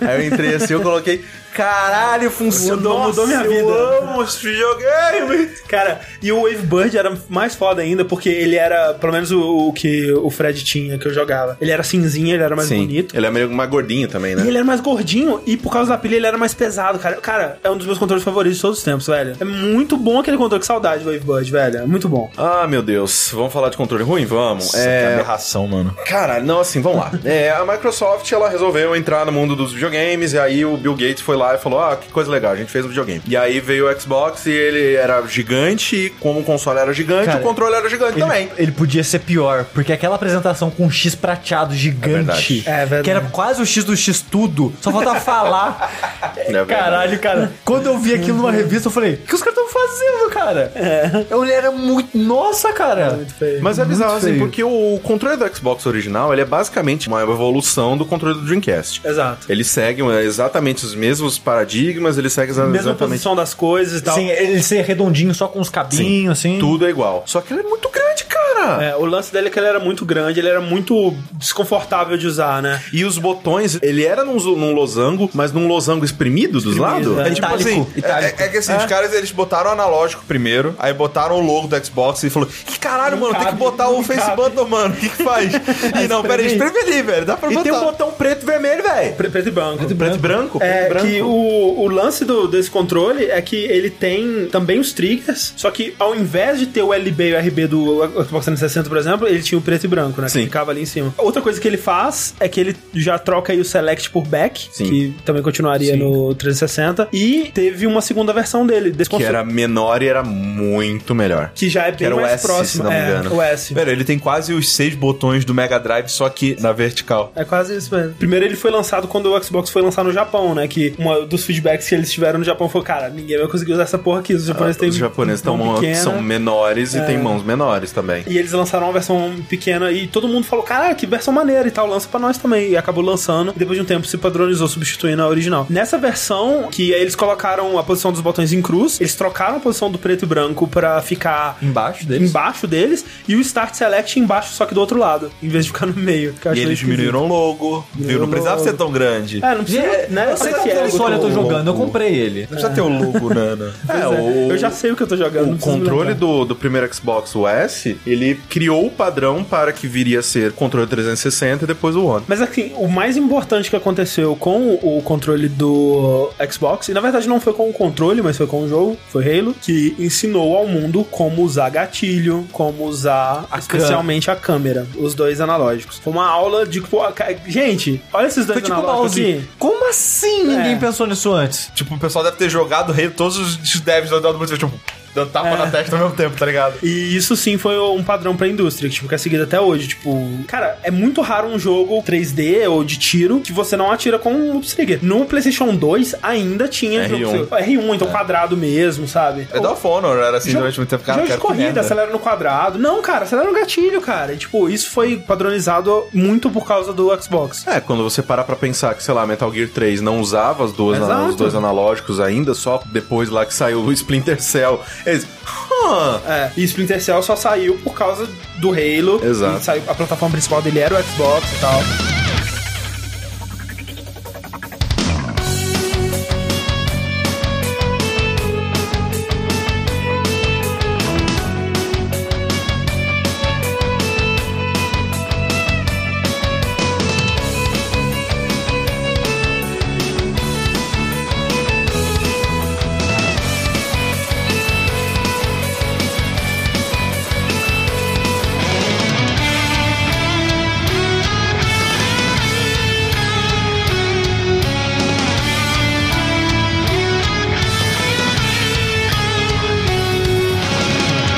aí, com essa lição aprendida, vamos enfim para a sétima geração, né? A geração passada da nossa atual agora, que é a geração dos controles de movimento, eu acho que dá pra ser chamada assim, porque foi a coisa mais marcante, meio que todo mundo tava tentando correr né? é. atrás disso ao O, longo o dela. resto não evoluiu tanto, foi só É. consolidou mais um pouco É, e a só- novidade realmente foram, foram né? Só mais foram eles, interações. Em 2005, a Microsoft lançou, né, uma coisa engraçada é que o primeiro Xbox, né, o Xbox original, ele meio que foi um beta teste, né, porque ele saiu em 2001 e já foi substituído em 2005, né, Sim. ficou pouquíssimo tempo no mercado. É, A Microsoft ela teve uma estratégia muito certa aí de ser a primeira a lançar, né? Ela correu bem atrás e o Xbox 360 ele acertou em muitos lugares, mas Sim. um dos principais foi ter sido o primeiro a lançar. Exatamente. E uma coisa que é interessante é que o controle do Xbox 360, assim, eu acho que é o controle que eu mais usei na minha vida, né? Porque a, a geração passada foi a maior geração de todas, né? Então eu tive um controle do Xbox 360 desde que o Xbox 360 foi lançado. Se eu uso ele há mais de 10 anos, basicamente. Então é, eu, eu tenho esse controle na minha mão há mais de 10 anos, então ao contrário do Rick, eu não eu sei exatamente qual que é o X, o A e o B. Sim. né? Nossa, velho, eu sempre erro. É. Eu sempre erro. Nossa, eu- Quick Time Event um controle desse deve ser uma Nossa, velho, maravilha pra caralho, você. que E inferno. aqueles que nem que, que coloca só a letra, não É, coloca nem a cor. Eu- nossa, a parada que eu mais gosto é quando. Acho que foi o último God, o último God of War que ele bota Na- na posição. É. Na posição da tela, tá ligado? sim. Bota em cima, embaixo, direita, esquerda. Aí é fácil. Tum, Sim, sim. Exato. funciona, tá ligado? E é bom que você pode focar na ação também. É. Então, o controle do Xbox 360 pra mim, acho que é o controle que eu penso em controle de videogame, no- é, o, é o controle do Xbox 360 que eu penso. Apesar do D-pad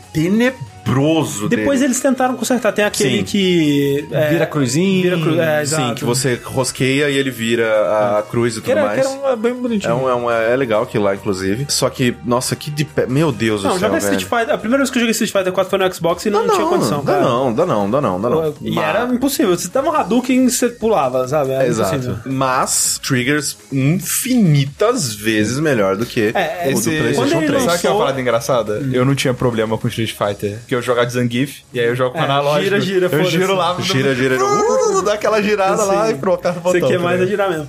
É. quando o controle do Xbox 360 lançou, ele tinha disparado os melhores analógicos e os melhores gatilhos do mercado, Sim. assim, incos- inquestionável. Posição, é assim, é, eu sei que isso é muito de gosto também e tal, mas eu realmente acho que faz muita diferença o analógico mais lá pra cima. Sim, Eu- e, o, e o gatilho, sabe? Tipo, a pressão ideal. o- Porque, por exemplo, a gente vai falar do, do PlayStation 3, ele era uma coisa meio eh, mole. um É, eu- pouco- O, Nossa pro- o Senhora. maior problema do gatilho do PS3 é que em vez de ser curva pra cima, é uma curva pra baixo, cara. É, como se o dedo escorregasse toda vez que você dá um tiro, o dedo É, não é- escorrega. cara, é uma- Esse é o meu Deus problema do céu, dele, velho. cara. Nossa E Senhora, quando você que problema. encosta ele na mesa, você atira sem querer. Exato, cara, direto. Quantas né? vezes você já bateu no NPC jogando Dark Souls Cara, no PS3? muitas vezes. Cara, eu já joguei gra- granada no, no Uncharted, cara, ali Porra. também. Nossa, joguei muita granada no Uncharted. Nossa senhora. Mas o então o controle do Xbox 360 eu gosto muito, muito, muito dele mesmo. Sim, muito. E muito. o, mais uma evolução aí de, de Rumble também, né? Ele tinha Sim. Rumble de muita qualidade. ele estabeleceu e também né, rolou no, no PlayStation foi o botãozão no meio, né? Que Botão de interface. botão de interface, Sim. que é você trazer a dashboard pra sua cara. que o do Xbox ainda tinha as luzes em volta, né, as quatro luzes Sim. em volta que te davam muitas informações é, importantes, né? Tipo, ah, tá sincronizando, ou então se você tá jogando split screen, tipo, ele te mostra qual que é a sua tela, qual que tá aceso ali e tal. Ou o controle 1, 2, 3, 4. O controle 1, 2, 3, 4. Aliás, é uma coisa que a gente não falou, né? Ah, tá. O quê? Que o Nintendo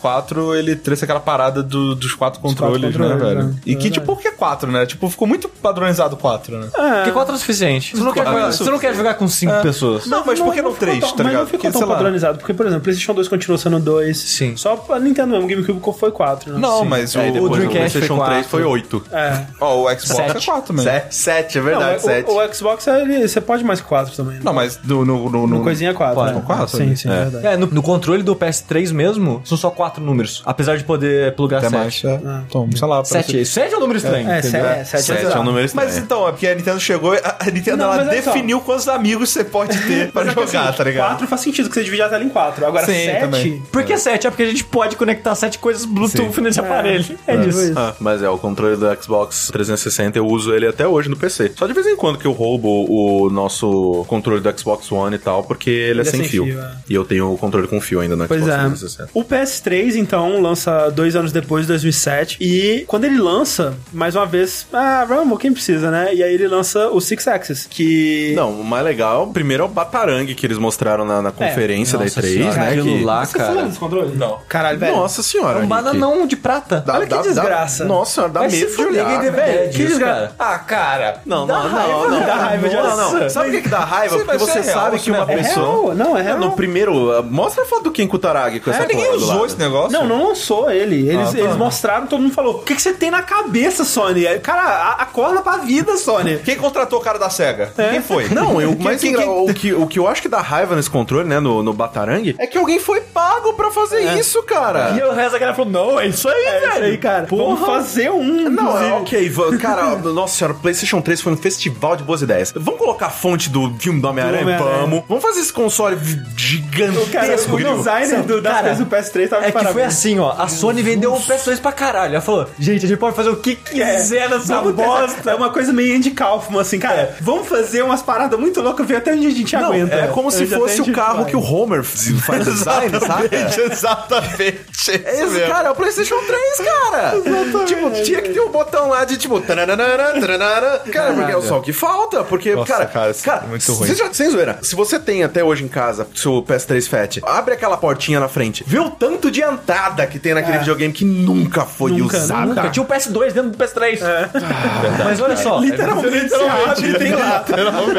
Pelo tamanho. Ah. Mas ó, mas uma, uma coisa pra gente notar aqui, cara, quando você tá se achando, cara, você vai fazer muita merda. Vai fazer é aquela merda. parada de. A gente já falou em alguns é, linha quente em pergunta de confiança, essas coisas. Se você confia demais em si mesmo, as pessoas provavelmente vão te achar chata. E é o que aconteceu com o PS3, que a Sony tava tão confiante que. Tava. que Vamos cobrar cara pra caralho, foda-se. Vamos fazer coisa escrota e tosca, Não, foda-se. tipo, arquitetura complicada? Não, foda-se. Eles vão aprendem atrás essa da bosta. gente. A uni- única parada que eles acertaram foi Blu-ray, né? É.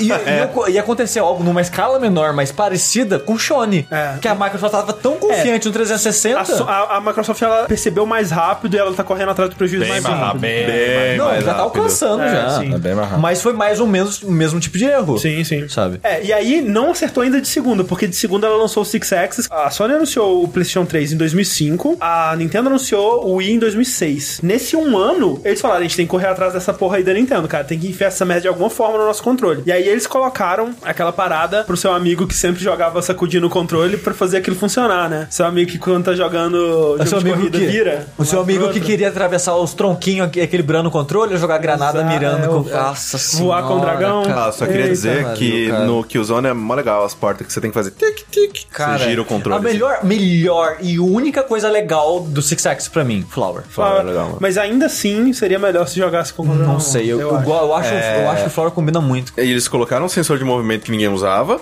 e tiraram uma porra do, Do da Rumble. É, a, vibração, desculpa, a cara. desculpa é que era o Rumble e atrapalhar no sensor de movimento. É, não, é uma tecnologia muito Sabe o que é isso? cara. Isso era um sinal. Era Não, um é sinal que- de que não, não, precisava do Ia desenvolvimento. atrapalhar no sentido de ia vibrar e o sensor ia ficar vibrando junto, mas entendeu? é lógico. É, mas assim, então o que, que é o que Six Axis? atrapalharia se eu usar o sensor de movimento no terremoto.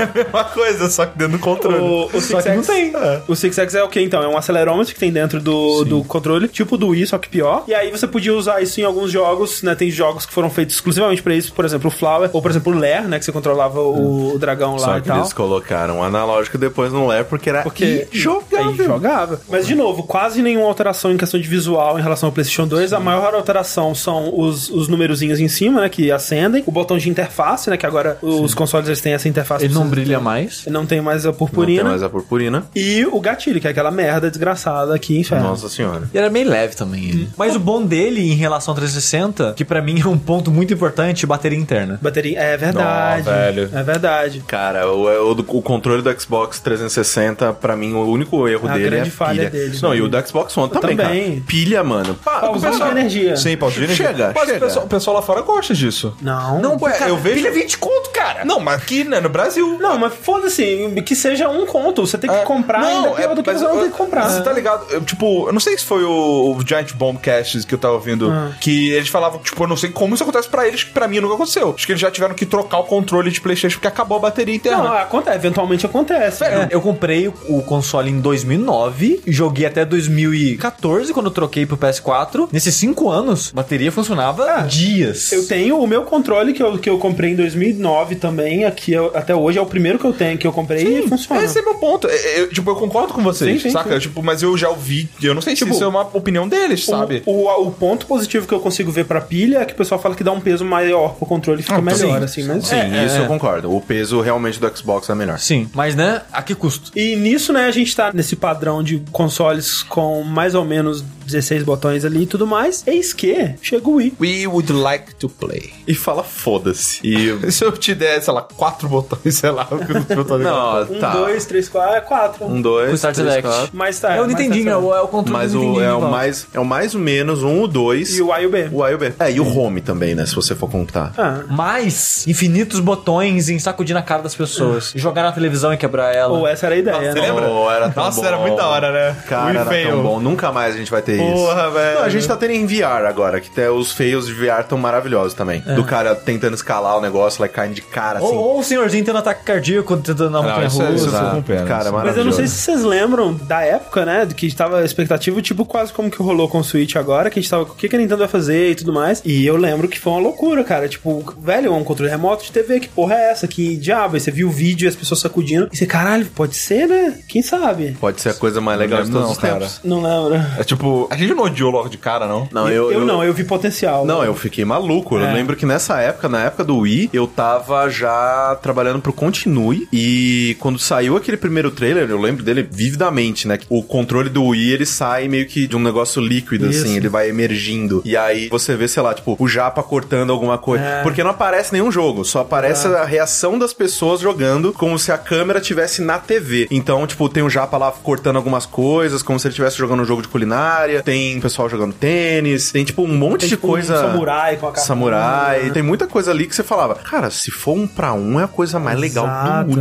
universo. É, e cara, melhores comerciais, né, velho? É uma coisa que também faz falta. Aquele comercial do Metroid Prime 3 que eh, a pessoa virava bolinha no chão e aí corria pra trás do sofá. Cara, era muito ridículo. Mas o. A gente tinha download na época já? No comecinho, não. O download foi em 2008. Ah, né? Ah, que- que- Mas pegou, mas assim, o download pegou bem o auge do Wii, né? Que foi 2008. Não, mas eu 2009. queria saber se a gente tinha um podcast do lançamento. então. Não, não, não. Não, Mas vocês tiveram podcast falando do e-music, por exemplo. É, Nossa, sim, é, eu que foi lembro na E3 disso. de 2008. Mas é, e o grande problema do Wii é que não era um pra um, né? Não era Na nada verdade, aquilo. ele detectava uma coisa super digital, ele detectava movimentos específicos, né? Era tipo 3 pra 1.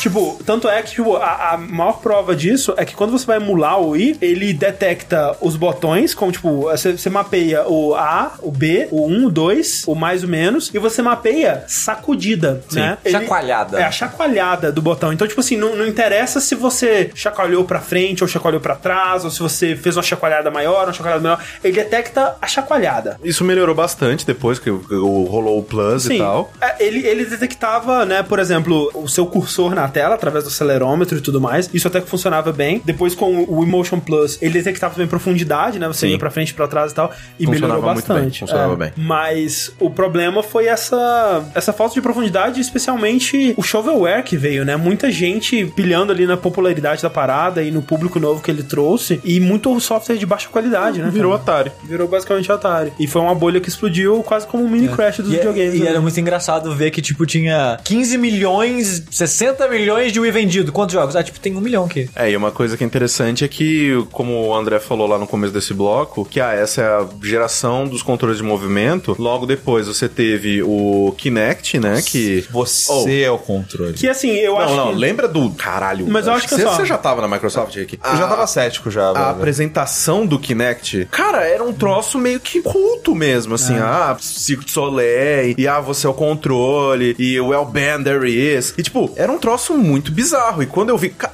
Caralho, na apresentação do Kinect na E3, teve o Milo, teve o. Ah, eu vou aqui colocar meu skate no, no jogo. E mostrava o skate pra câmera. É. Ah, cara, umas Cara, mentiras muito grandes, Nossa, cara. velho, vai se fuder. Umas Foi, foi a mentiras. geração das mentiras. Geração muito Foi a mentirosa. geração das mentiras. Caralho, é das muito- promessas é muito não triste. cumpridas. Mas assim, eu acho que controle de movimento também, se for o caso, a gente pode fazer um podcast só sobre ele, falar da Sim. Power Glove lá de trás, falar daquele Activator da SEGA, É verdade. falar do, do- das Aquele paradas do que é Gugu o lá. que você colocava no chão, né? Que você tinha que Isso. ficar chutando e Exato. tal. Tem umas paradas que dá pra falar e aí também é, se aprofundar mais. Mas sim, né? Todo mundo tentou correr atrás da Nintendo nessa época. Até o Zibo, né, cara? Opa. Que o controle padrão do Zibo, ele era. Ele parecia que. Ele era igualzinho o, o Classic Controller, né? Do, Sim. do Wii. E ele vinha também com um controle de movimento que era aquele boomerang, né? Que era. Sim. Pra você jogar. Como que é o nome daquele jogo maravilhoso? Zibo Sports, não sei. Não, era carrinho de rolimã. É, é Super Rolimão, alguma coisa. Exato. E jogar a versão de celular de Resident Evil 4. Resident Evil 4 exclusivo do GameCube. Sai pro Zibo, velho. Muito bom, cara.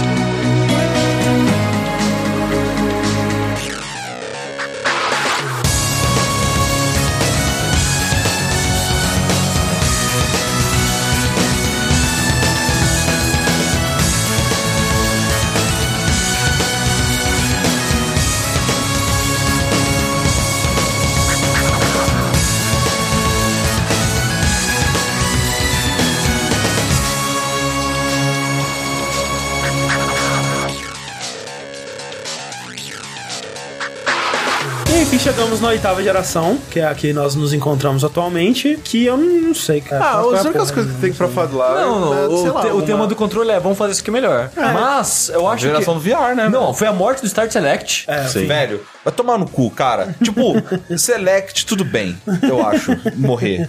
Mas o Start, mano. O Start Pra não- botar o não- Option. O Start não merecia. E sabe, o Shone foi mais longe ainda. Ele tirou até nome. Foda-se. É três tracinhos e dois Não, mas quadrados. Mas, eles têm, telinhas, ele tem é três, nome. três Ele, ele, ele- eles têm nome. Ah, mas né? não tá no controle, então foda-se. É, Que- mas- Qual que é o nome? Eu vou Não, lá eu no quero saber manual agora. do. con- Você não sabe. Ah, então, não, eu- você não eu sabe. Tem que ver, eu não, tenho que você ver. Não, eu vou, é, você eu, sabe. eu vou ler, eu Você vou, não eu tem vou que ler. ler porque eu- eu- são nomes bizarros. Você não tem que ver. Três Eu não tracinhos. sei, acho que é Mode. Eu não lembro, cara. Peraí, peraí. Mas é, é a screen gente... alguma coisa, eu acho. É. Porque o share faz sentido. Share, faz sentido. Então, o share eu acho muito foda essa ideia do share. Porque. É. Mas podia ser outro botão, não precisava ter tirado o Select. Sim, concordo. Tipo, preto e não, branco. Não, não, vou, não vou discutir com isso. E mesmo a posição deles é muito merda, porque eu não sei vocês. exato. Eu tinha mania, que, ne- que nem tique de ficar clicando, apertar Start Select.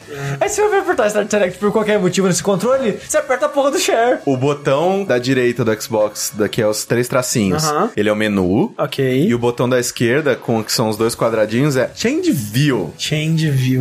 Toma no cu, né, cara? Qual que select? Change View, cara. Tá todo mundo de parabéns, né? Vai se fuder. Não, mas é o controle do PS4, né? Ele foi, acho que, a, a maior diferença do DualShock até agora, né? Que ele Sim. mudou Nossa, é bastante. Mudou o Graças a Deus. design, né? É. Sim. Pela primeira vez. Colocou o Ele tá- touchpad que, foda-se. Ele tá bem É. gostoso do PS4, velho. Eu, Eu gosto gosto muito bastante. dele. Sim. Não, eu acho ótimo. Ele é mais gordinho, ele é... É, não, ele tem a, a, as- as- a, paradinha que você pega, ela é meio emborrachada, né? Os botões são gostosos, os analógicos são bem melhores. Não, Sim, cara, em, super em vez- bom. é, o analógico, em vez de ser aquela escorregada que seu dedo também escorregava um pouco, exato. ele é mais fundinho, o gatilho, enfim, é bom. E o D-pad é o melhor D-pad, cara. Eu acho que os, os D-pads da Sony superaram os da Nintendo. Tipo, recentemente eu não tenho gostado muito dos D-pads da É, Nintendo. depois do tipo, Super Nintendo começou a cagar nos D-pad. É. Porque o do GameCube é ruim, o do 64 é O ruim. do Wii é, é ok, mano. Nada demais. Mas aí o também. resto é uma bosta, foda-se, né? Mas eu, eu acho que a principal coisa é esse share que trazer essa ideia de compartilhar as coisas que depois a Microsoft pegou também. Eu- não, eu, eu adoro botar um share, cara. Direto eu tô colocando um screenshot Não, no sim, Twitter. direto também. a- Até vídeo agora. Cara, a função de gravar vídeo e mandar pro Twitter É muito e bom. editar on the fly. Não, é e muito editar fácil, exata- cara. exato. se- Sei lá, rolou um bug engraçado no seu jogo? Dois minutos, cara. Cara, isso é muito E ele tá engraçado. sempre gravando, né? velho? sim, É ele muito bom. sempre tá gravando. É uma parada engraçada de eu ainda não tô nessa, nessa geração. É eu não sei verdade, isso. é. Eu, não, eu não tenho essa experiência do share, tá ligado? É que Mas você o não tem como Windows 10 ele separar, faz né? isso já, mais ou Hã? menos. O Windows 10 ele já tem embutido nele a capacidade de fazer É, essas mas coisas. nos, nos Game for Windows lá, né? do Windows É 10. bizarro, não, não funciona. pro que eu É, quero, mas tá é ligado? tipo que nem eu tava jogando Tamper, eu queria mostrar as partes que eu achava legal do jogo, e eu resolvi fazer isso separado de postar o vídeo direto no Twitter. E antes não tinha essa parada de cortar um The Flight, eles lançaram isso no firmware, na atualização. Sim, e foi no- funciona muito bem, cara. É muito de boa, rapidinho, você vai lá, corta o pedaço que você quer, seleciona, Não, e é facinho.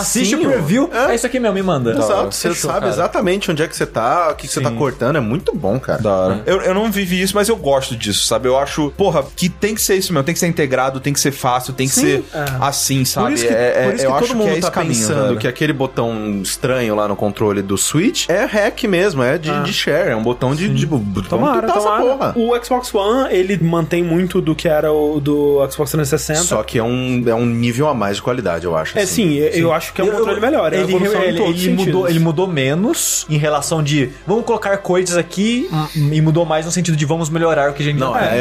é, assim, É o qualidade de time que tá material. ganhando não se mexe. Mas ele teve uma guinada, né? Que no início dele tinha muita dependência com o lance do controle de voz, né? De controle de, de É vídeo. o console em si. Console, é. O é. console, sim. Sim. é. Mas, Mas o- agora, é. foda-se, né? Largou de mão O, essa o porra. controle do, do Xbox One é de uma qualidade assim. Eu, eu tenho birrinha com, com a texturinha no, no analógico, mas fora isso, ele é impecável. Não, e Vocês- vocês cara, preferem o Bonito analógico? pra caralho, velho. Console, bu- controle bonito, velho. O melhor o controle mais Nossa bonito é que senhora, existe. velho. Sério? Deixa eu ver. Essa, essa, essa ideia de poder ele ser fosco e ter essa paradinha brilhante aqui em cima, cara, eu acho que é um controle pra caralho, velho. É bem bonito, né? Ó, mas isso aqui é ruim. hein? É. É, não, os, O L e o R dele são horríveis. bumper, É, os são muito bumpers são ruins. Né, Se você apertar ele, você tem, seu dedo. Faz um, É que nem eu- é que nem eu você tem que falo. fazer um alongamento com o dedo Pega antes assim, ó, esse tá ligado? controle, pega esse controle e põe à disposição de bumper e de gatilho do PS4. Ou, do oh, PS4. vocês preferem nessas daqui ou igual ao do PlayStation que é assim? Eu prefiro assim. Eu prefiro prefiro do do, PlayStation. né, no estilo do Xbox, com o analógico no, eu pra cima. é, Mas eu acho que é costume. É costume, é costume. Mas eu prefiro assim. Eu, que eu, assim. pre- eu prefiro Assim, acho embaixo, mas estranho. por costume, mas eu acho engraçado que acho que o Márcio, o Márcio Barros falou isso pra mim, que ele detesta do- a posição do PS4, que a mão dele dói. Uma, uma coisa que eu. A- É que eu acho muito mais relaxado assim, tá ligado? Do que assim. É que uma coisa que o pessoal argumentava contra o controle do PS3 é que, ah, você tá mexendo assim, aí seus dedos batem um no outro. Cara, como é que você joga? Você, você põe o dedão onde? Você põe o, o- no nó do dedão? Porque eu ponho a ponta é do dedão, Ó, cara. É. minha mão não é muito pequena. Os caras jogam assim. né? Nunca encostei o dedo no outro, cara. Mas aqui eu acho que faz sentido essa posição com o D-pad embaixo. Que nem você falou, pra trocar arma, pra, tipo, Sim. esti- acessível, Não, né? virou. Assim, são tudo- quatro botões a mais o D-pad. Exato, Tudo- É. Só isso, são quatro botões a mais. Eu- Outra coisa, né, que o DualShock 4 fez, que a gente esqueceu e as pessoas meio que odeiam, é a luzinha, né, cara? Ah, Ah, eu acho, eu acho ok. eu acho que eu acho que não Eu- precisava. né? cara, nunca me Eu acho, incomodou, velho. eu acho que não me incomoda e eu acho que quando eu reparo, eu acho legal. Tipo quando a gente tá jogando Towerfall, que eu vejo que fica com a luzinha da cor do personagem que você Ou escolheu. então quando a gente eu tá acho assim, jogando. porra, maneiro, Quando a cara. gente tá jogando Rock Band, fica piscando.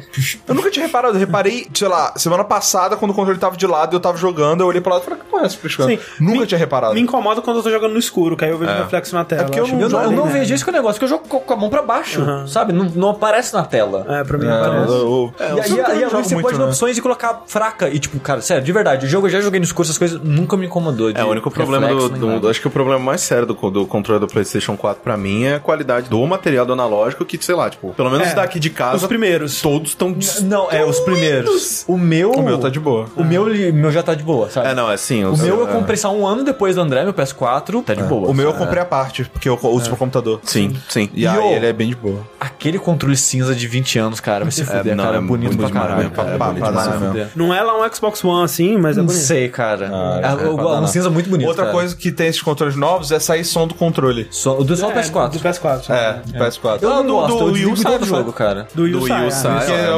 obviamente. né? o Sim, sim. E do Wii também saía. Eu gostava muito de No More Heroes quando você tinha que atender o telefone. Sai o som do Mas controle é um é costume que eu não engraçado. Eu, gosto, cara. acho engraçado, eu acho estranho. Eu tô jogando. Que porra é essa? É, você sabe? jogando Thor fala, meu Deus. tipo, isso é engraçado.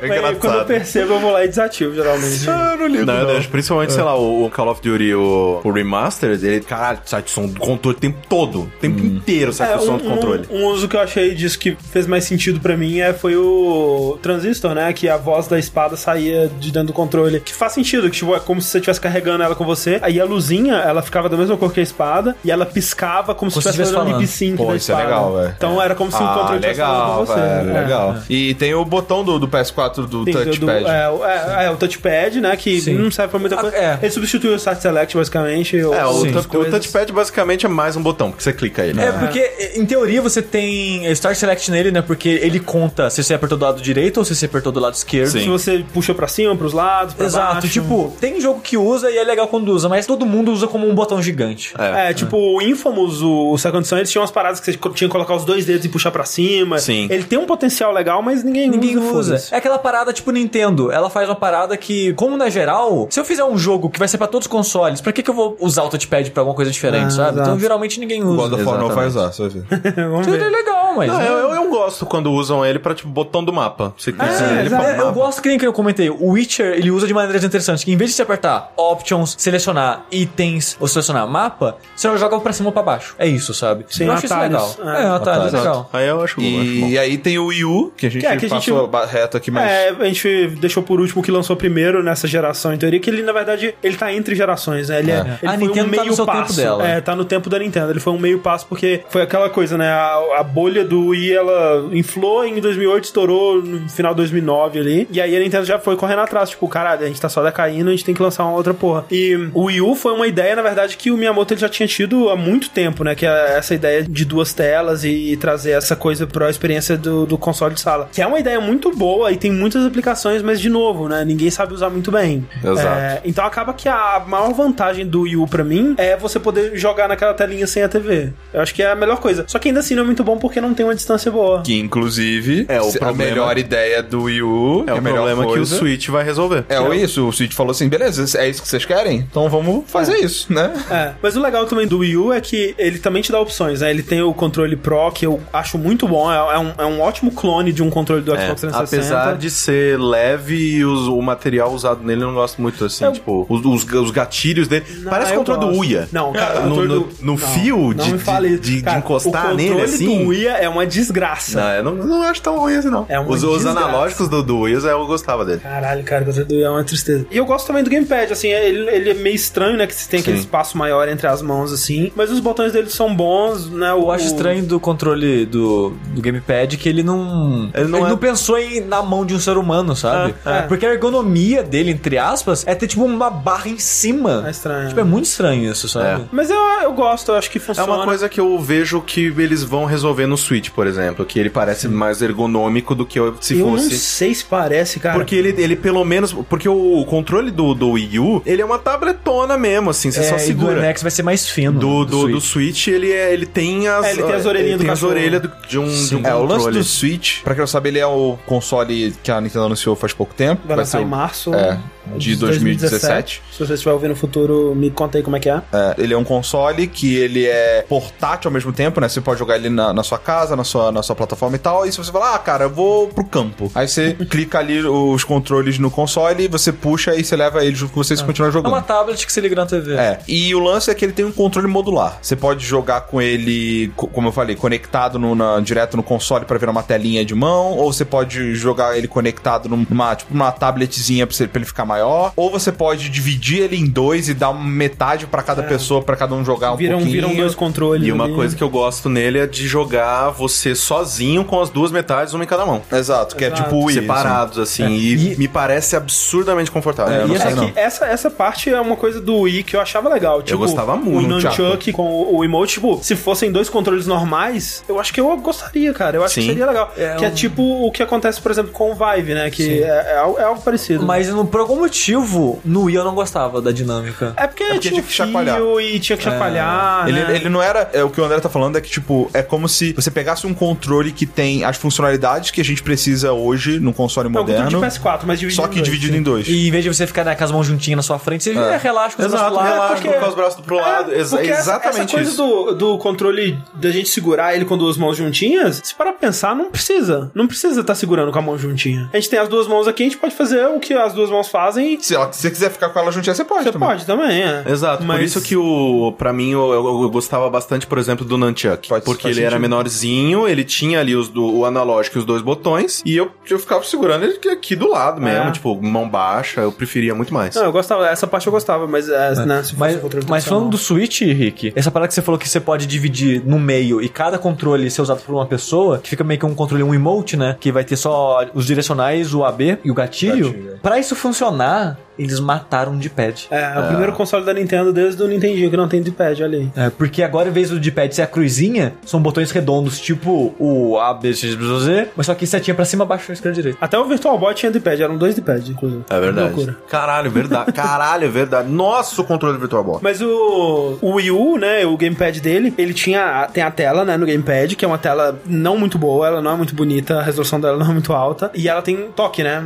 é touchscreen. Só que é aquele toque de, de um toque só, é o toque que não é o. Responsivo. É, que não é o responsivo, né? No caso. Não, o responsivo é o que você aperta e tem que apertar na tela. É o de celular. O de celular, eu acho. É, o capacitivo é de celular, o que aceita gestos e outros Sim. toques e tal. E então ele, ele não consegue, por exemplo, ser um bom, por exemplo, navegador ou um bom instrumento pra E- você e, usar a e- e internet. é engraçado que esse tipo de toque ele não funciona direito com o dedo, é melhor com caneta. É, e- você precisa mais da caneta, porque você, realmente você precisa apertar, né? Não Era tipo basta um palm top, tocar. velho. É tipo um palm top. Mas o, o NX, né, o Switch, eles não disseram, não mostraram isso no trailer, mas ele vai ter tela de toque também. Resta saber que tipo de tela de toque vai ser. E assim, na verdade, tem várias dúvidas sobre o NX, né? Por exemplo, o único jeito de você carregar a touchscreen dele a- é colocando na dock, ou você pode plugar na tomada, É. por E eu exemplo. já vi gente comentando que será que a dock vem junto ou se compra separado? Não, aí não, né? Aí é sacanagem. Não sei. Esse é o ponto. Pode Não ser. sei. Cara, o Switch, não é, não é sobre esse podcast, mas o Switch, ele parece muito um, um controle de camelô, assim, pra mim. Tipo, eu acho ele muito feio, acho a cor dele feia, acho o jeito que o logo tá estampado feio, acho o logo feio. Parece muito um controle da, da Sanyo, sabe? Essas empresas que é tipo Sony, só que muda uma letra, sabe? Parece uma coisa falsificada, parece uma coisa... que- Nossa, eu não acho. né? Tipo, se tivesse escrito Nintendo lá em cima, eu não ia achar estranho. né?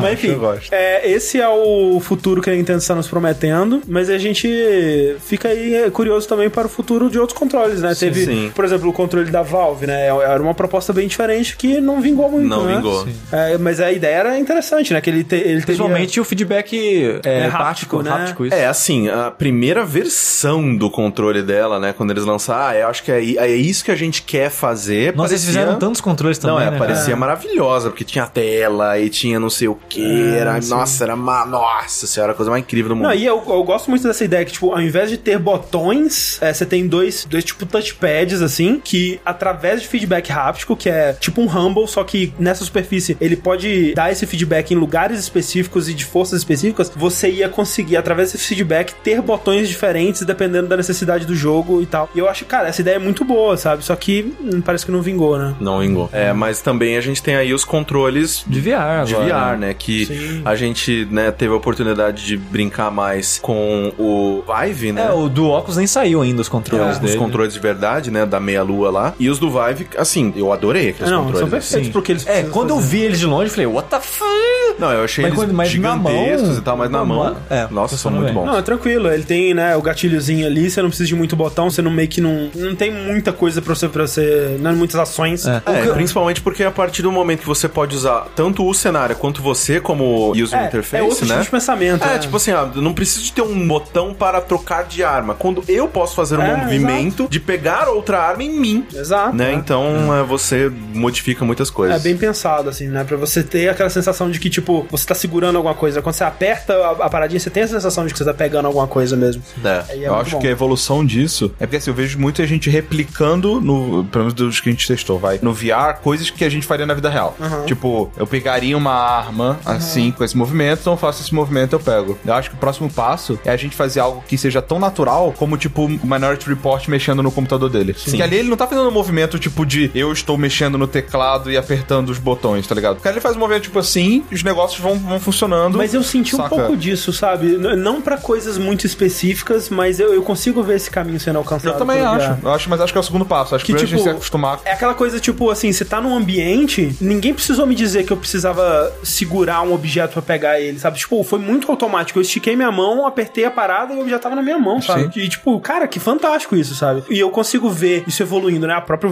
Vive já tem uma segunda versão do controle Sim. que muda algumas coisas e tal. E eles estão iterando nisso muito rápido e eu, eu, como eu disse, já disse várias vezes, né? Eu não acho que essa onda de VR vai vingar como produto de massa, mas eu acho que eles estão no caminho, né? Eu tem acho, que não, eu- continuar aí. Endgame, cara, acabou o monitor. Precisa de monitor pro computador. Nossa, Nossa, Exato. por favor, Obrigado. cara, Já plugo não. ali, Chega- boto chega, ali. chega de, chega de monitor. Acabou, chega de Black monitor. É. Mirror, cara, você põe uma paradinha no seu pescoço e, e- Então. que pega o seu nervo óptico antes dele sair, porque agora eles põem uma, uma coisa na frente do seu olho. O negócio é instalar uma parada antes do seu nervo óptico, cara. Sim, é direto no pra, cérebro, Pra assim, gerar só- no cérebro a imagem. É, exato. assim, eu acho que no- em novas iterações, assim, de VR, eu adoraria ver, sei lá, um controle de luva. Que ele te dá feedback, Power você glove. pega alguma coisa. Eu acho que seria muito Pô, mano, legal. a partir do momento que você. É, que isso ia ser muito bizarro. Você tocar numa parada e a luva. A, a luva te Dá dá, um um feedback, feedback. de, Justamente, tipo, é. tem alguma coisa aqui. É, exato. Se você, quando você vai pegar alguma coisa, ela impede vo- sua mão de fechar, por É, que exemplo. tem experimentos, né? E isso nunca vai pro público, ou pelo menos não por muito tempo. Você É. veste uma roupa inteira e a roupa inteira ela tem sensores. E aí você toma um tiro e pá, estoura uma parada aqui no seu longo. e Da tal. hora, velho. Então, é, é esse tipo de coisa que Matrix, falta. cara. É, é esse tipo de coisa que falta. Tipo, é o feedback do mundo em você, sabe? Corta pro japonês que o negócio lá com a,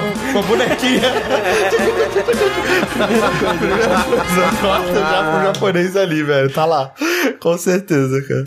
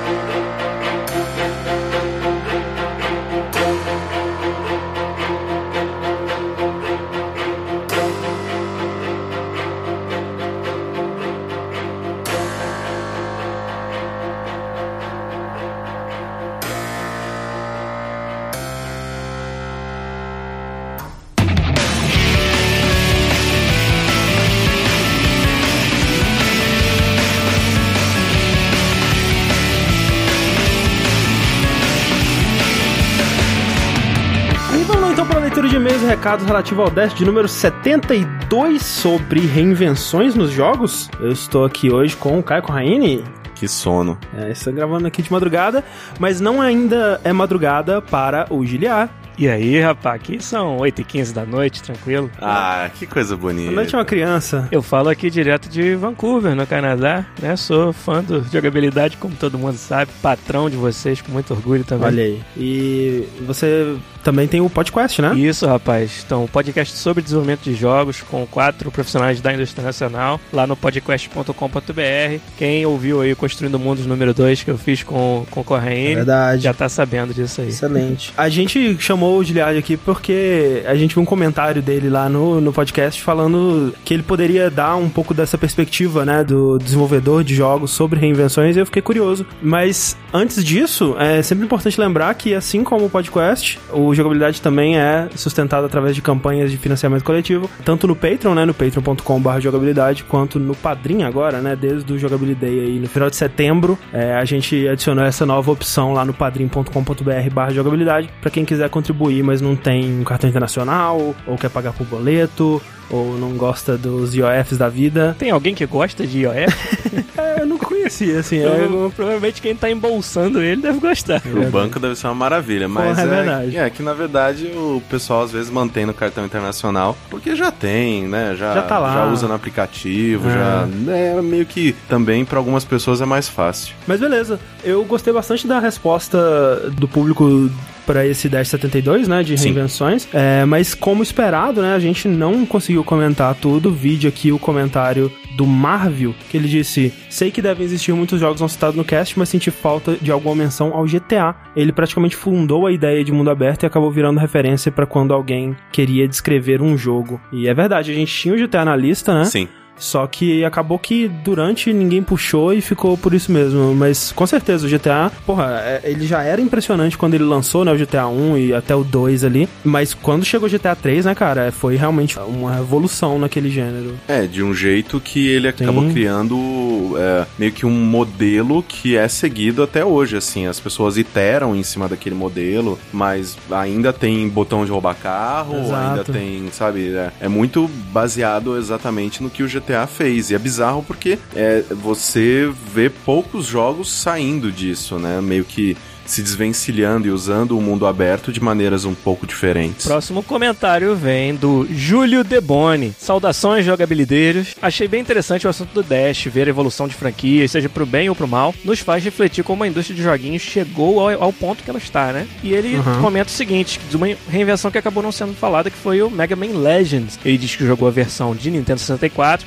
que é um jogo de meio de mundo aberto, totalmente 3D do robozinho, mas que não agradou aquele piazinho de 10 anos que queria um Mega Man 3D derrotando o chefe e pegando seus Verdade. poderes, né? Com- Expectativa, né, cara? Exatamente. E a mecânica de exploração à la Zelda do Ocarina of Time, apesar de revolucionária na franquia, não pegou o pequeno Júlio. Aliás, ao lado de não saber lufas de inglês, peguei muita raiva do jogo na época, diz ele aqui. Sentia falta dessa mecânica mais básica do Mega Man, que foi preenchida depois pelo incrível Mega Man X4, que pra ele, Júlio, e pra muitos de nós também, é um dos melhores jogos da franquia. E é bizarro também, porque na época do PlayStation 1, eu acredito que, sei lá, tipo, né, todos nós a gente tinha mais ou menos a mesma idade ali e tal, nós éramos novos. Eu gostava muito de Mega Man, gostava muito da franquia, vi Mega Man na frente da capa de um jogo, Pois falei, é, é. esse aí mesmo, é esse Mega aí. Man 3D, cara, que É, revolução. putz, nossa senhora, é esse aqui que eu vou me esbaldar. E aí, assim, no final das contas, eu acabei gostando mesmo do jogo. Por mais que, né, eu passasse muito mais tempo tentando chutar a lata numa lixeira, né, no meio daquela cidadezinha lá. Ele colocou o conceito do Mega Man. Ele colocou o- um personagem que você já conhecia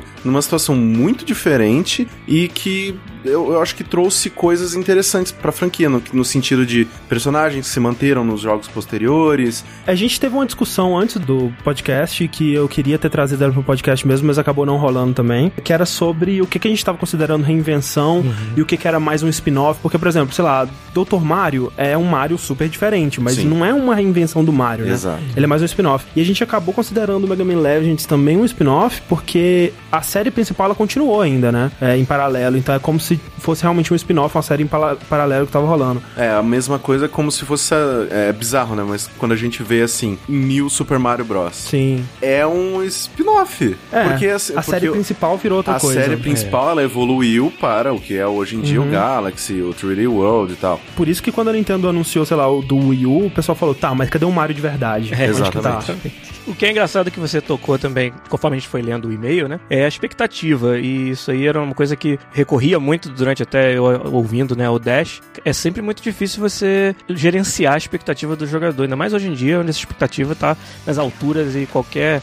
Cara, Ixi. vídeo de tease é microanalisado Ah, ao exaustão. Exato, é uma É. indústria do hype que E- existe. Exatamente. Cara, eu, eu faço parte dessa, dessa roda de, de bosta, né? Todos nós Cara, fazemos. sem pô. zoeira. Eu assisti um vídeo de meia hora do Game Explain falando sobre aqueles 10 segundos do Mario do Switch. Caralho, cara. assisti, tipo, caralho, eu tinha notado esses negócios de, de congelado. Caralho, velho, o que, que eu tô fazendo com a minha vida, mano? Esse jogo pode nem existir. pois é. Exatamente. E, e a gente costuma muito falar assim, até dentro do trabalho, né? Pra quem não sabe, Gilead, você- você trabalha com o quê? Ah, eu sou um dos produtores dos games da série FIFA aqui na EA. mano. Olha aí. E isso veio muito na minha cabeça durante eu tava ouvindo o Dash. A gente sempre fala que o jogador ele não sabe que ele quer alguma coisa até a gente entregar pra ele. Exato. Sabe? E isso é, nas reinvenções, e muitos desses exemplos que vocês falaram no programa, fica muito evidente, né? O jogador, sim, tudo bem.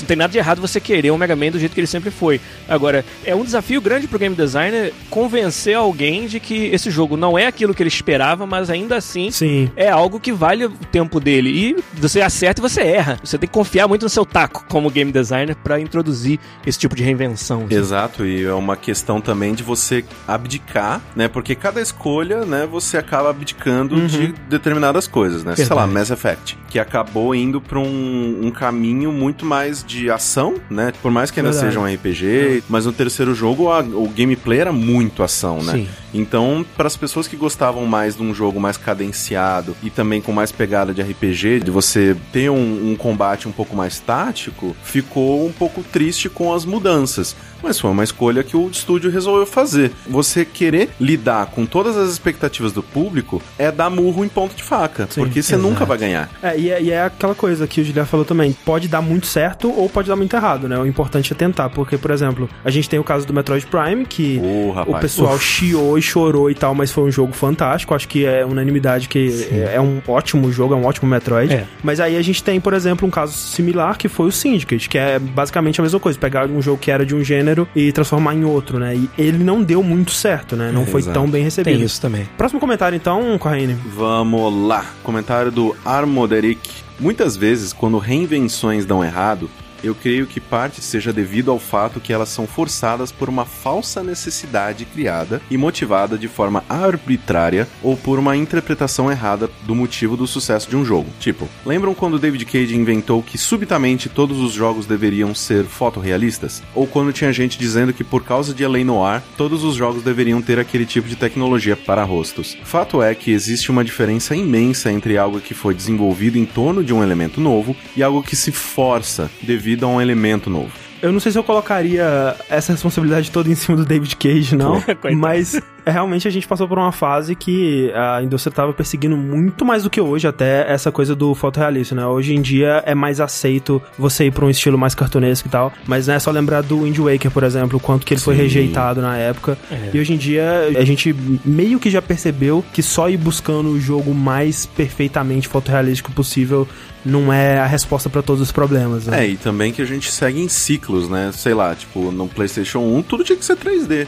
Sim. Uhum. 2D era lixo, lixo, Ah. lixo. Pff, não é 2D desenhadinho, ah, vá se fuder. Também quando o Call of Duty revolucionou o multiplayer, que todo multiplayer tinha que ser Call of Duty. Aham. Tinha que ter o evolução, tinha que ter, né, o AV, sei lá. Mas o- ele continua aqui. Um exemplo disso é algo que se usa para explicar e especular sobre o declínio dos RTS de construção de base. Até o advento do multiplayer, RTS desse tipo eram jogos com uma maior autoexpressão e que permitiam você aprender no seu ritmo. Porém, quando o componente do multiplayer se tornou mais viável, esses jogos ficaram mais focados no elemento competitivo e sua jogabilidade tinha uma demanda técnica muito mais alta. Outro exemplo negativo de reinvenção é o XCOM The Bureau. Foi um caso curioso, ele foi anunciado meio ao mesmo tempo que o Syndicate, e como esse gerou muita frustração, dado que a série XCOM estava em hibernação há muito tempo. O XCOM The Bureau é um, é um negócio muito louco, né? Porque Ah. ele foi anunciado antes do Enemy ou não. Exato. Na verdade, o Enemy Unknown dizem por aí que muito é, dele ter sido aprovado e dessa coisa toda foi porque quando o The Bureau foi anunciado, o pessoal falou: não, a gente quer um XCOM clássico, a gente quer É, Exato. esse tipo de jogo E eu mesmo. não duvido nada que foi isso que aconteceu. cara. É. É, porque o, o, o The Bureau, ele foi anunciado antes, ele tinha até um outro nome, se não me engano.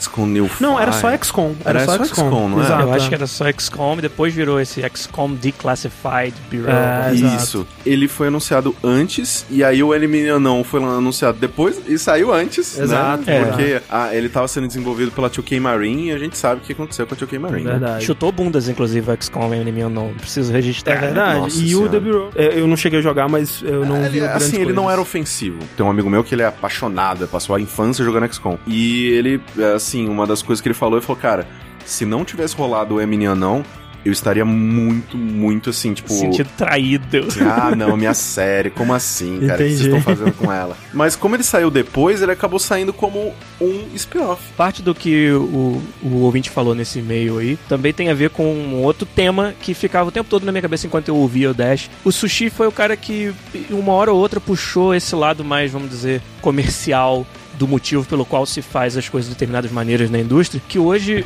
por eu estar já dentro da EA há vai fazer oito anos aí, né? E ter visto várias coisas acontecendo no FIFA em vários níveis. Comecei como programador, depois como produtor, e agora cada vez mais eu participo de decisões um pouco mais estratégicas, né? É, a gente vê como que as coisas chegam a esse ponto e eu até projeto em outras empresas, né? Porque, por exemplo, FIFA né, é um jogo anual, que é a coisa mais difícil de você reinventar do que isso. Pois É, é. Pra nós é sempre o desafio, até nas pequenas coisas, você trazer grandes mudanças. E a diretoria, principalmente, que não entende tanto assim do design, do público-alvo, talvez precise de um pouco mais de explicação para poder entender aonde a gente quer chegar, eles têm a tendência de ser muito avessos à mudança, avessos ao risco. E até que no, no time FIFA, em particular na EA, a gente tem um pouco mais de carta branca porque é um time que tem demonstrado, tem entregue bons jogos ano a ano, pra gente não sofre tanto com essa trava que às vezes vem de cima, mas eu consigo enxergar muito facilmente como que os executivos e, sabe, por motivo de, de mercado-alvo, ah não, a gente quer ir lá e alcançar o cara que gosta de Call of Duty, então v- temos que fazer o nosso shooter daquele jeito, né? E eu, te- eu consigo ver facilmente, assim, como essas coisas acabam atropelando, às vezes, o, o que o game designer quer fazer. É, e no, no caso do FIFA, vendo de longe, assim, a gente até comentou sobre isso quando a gente falou dele no, no Verse, Uhum. que, né, eu, eu não acompanho a série de perto e tudo mais, e vendo de longe, me parece, por exemplo, o modo é, história do o The Journey lá, não me parece uma decisão, né, óbvia de ser tomada dentro do FIFA. Forma É. alguma. Exato, ninguém chega e fala. Hum, sabe, que, sabe que pica que a gente vai querer Exato. sentar? Ah, essa aqui. Porque o FIFA todo ano ele é tipo, ah, é o jogo de esporte mais elogiado, ele, né, o, o jogo de esporte mais né? vendido. É, o, é, Mais o- vendido. os fãs de FIFA amam FIFA e compram todo ano e tal. Ninguém que ama FIFA tá falando, porra, esse ano eu vou passar porque não tem o modo história, sabe? E, e isso aí é, você tocou no cerne da questão, né? Que foi assim com o modo história agora, foi assim com o futebol feminino.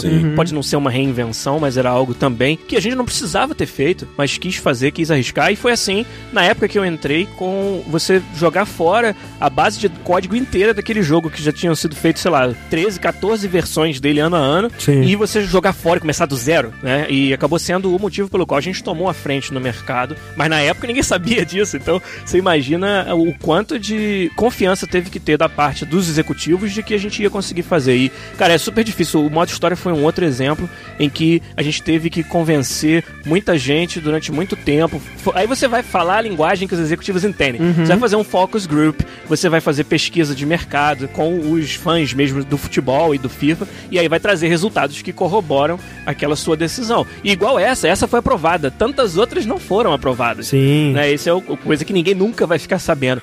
Então, o tempo todo que tava ouvindo o, o- o- o episódio, que aliás, achei excelente, um dos melhores testes que vocês já gravaram. E pra mim sempre ressoava isso o tempo todo, sabe? Pô, pode crer, o que eles estão discutindo ali é, acontece, sabe, dentro dos estúdios quase que todo ano, é, da gente discutir isso e tentar convencer, e algumas coisas acontecem, outras não, e eu consigo enxergar como que a gente acaba, né, tanto pro bem ou pro mal, né, nos casos bons e nos casos ruins, a gente chega nas decisões que foram tomadas que vocês comentaram aí no que É, e uma coisa que é importante a gente sempre colocar, né, que ninguém vive de luz do sol, né?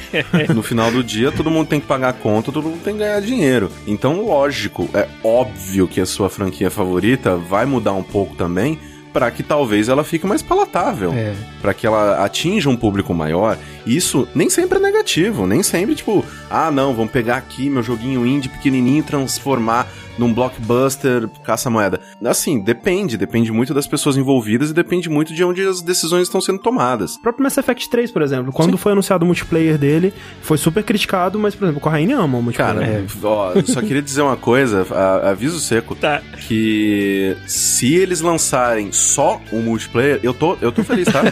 Assim, numa, numa boaça, com as, com as Caraca. caixinhas, com as caras. Puta não, que pariu, não velho. faço, não. Nossa senhora, velho. Melhor multiplayer de todos os tempos, cara. Vai Ah, tomar Tá, Caio, eu vou falar, pode deixar, Caio. Não- é melhor não discordar, né?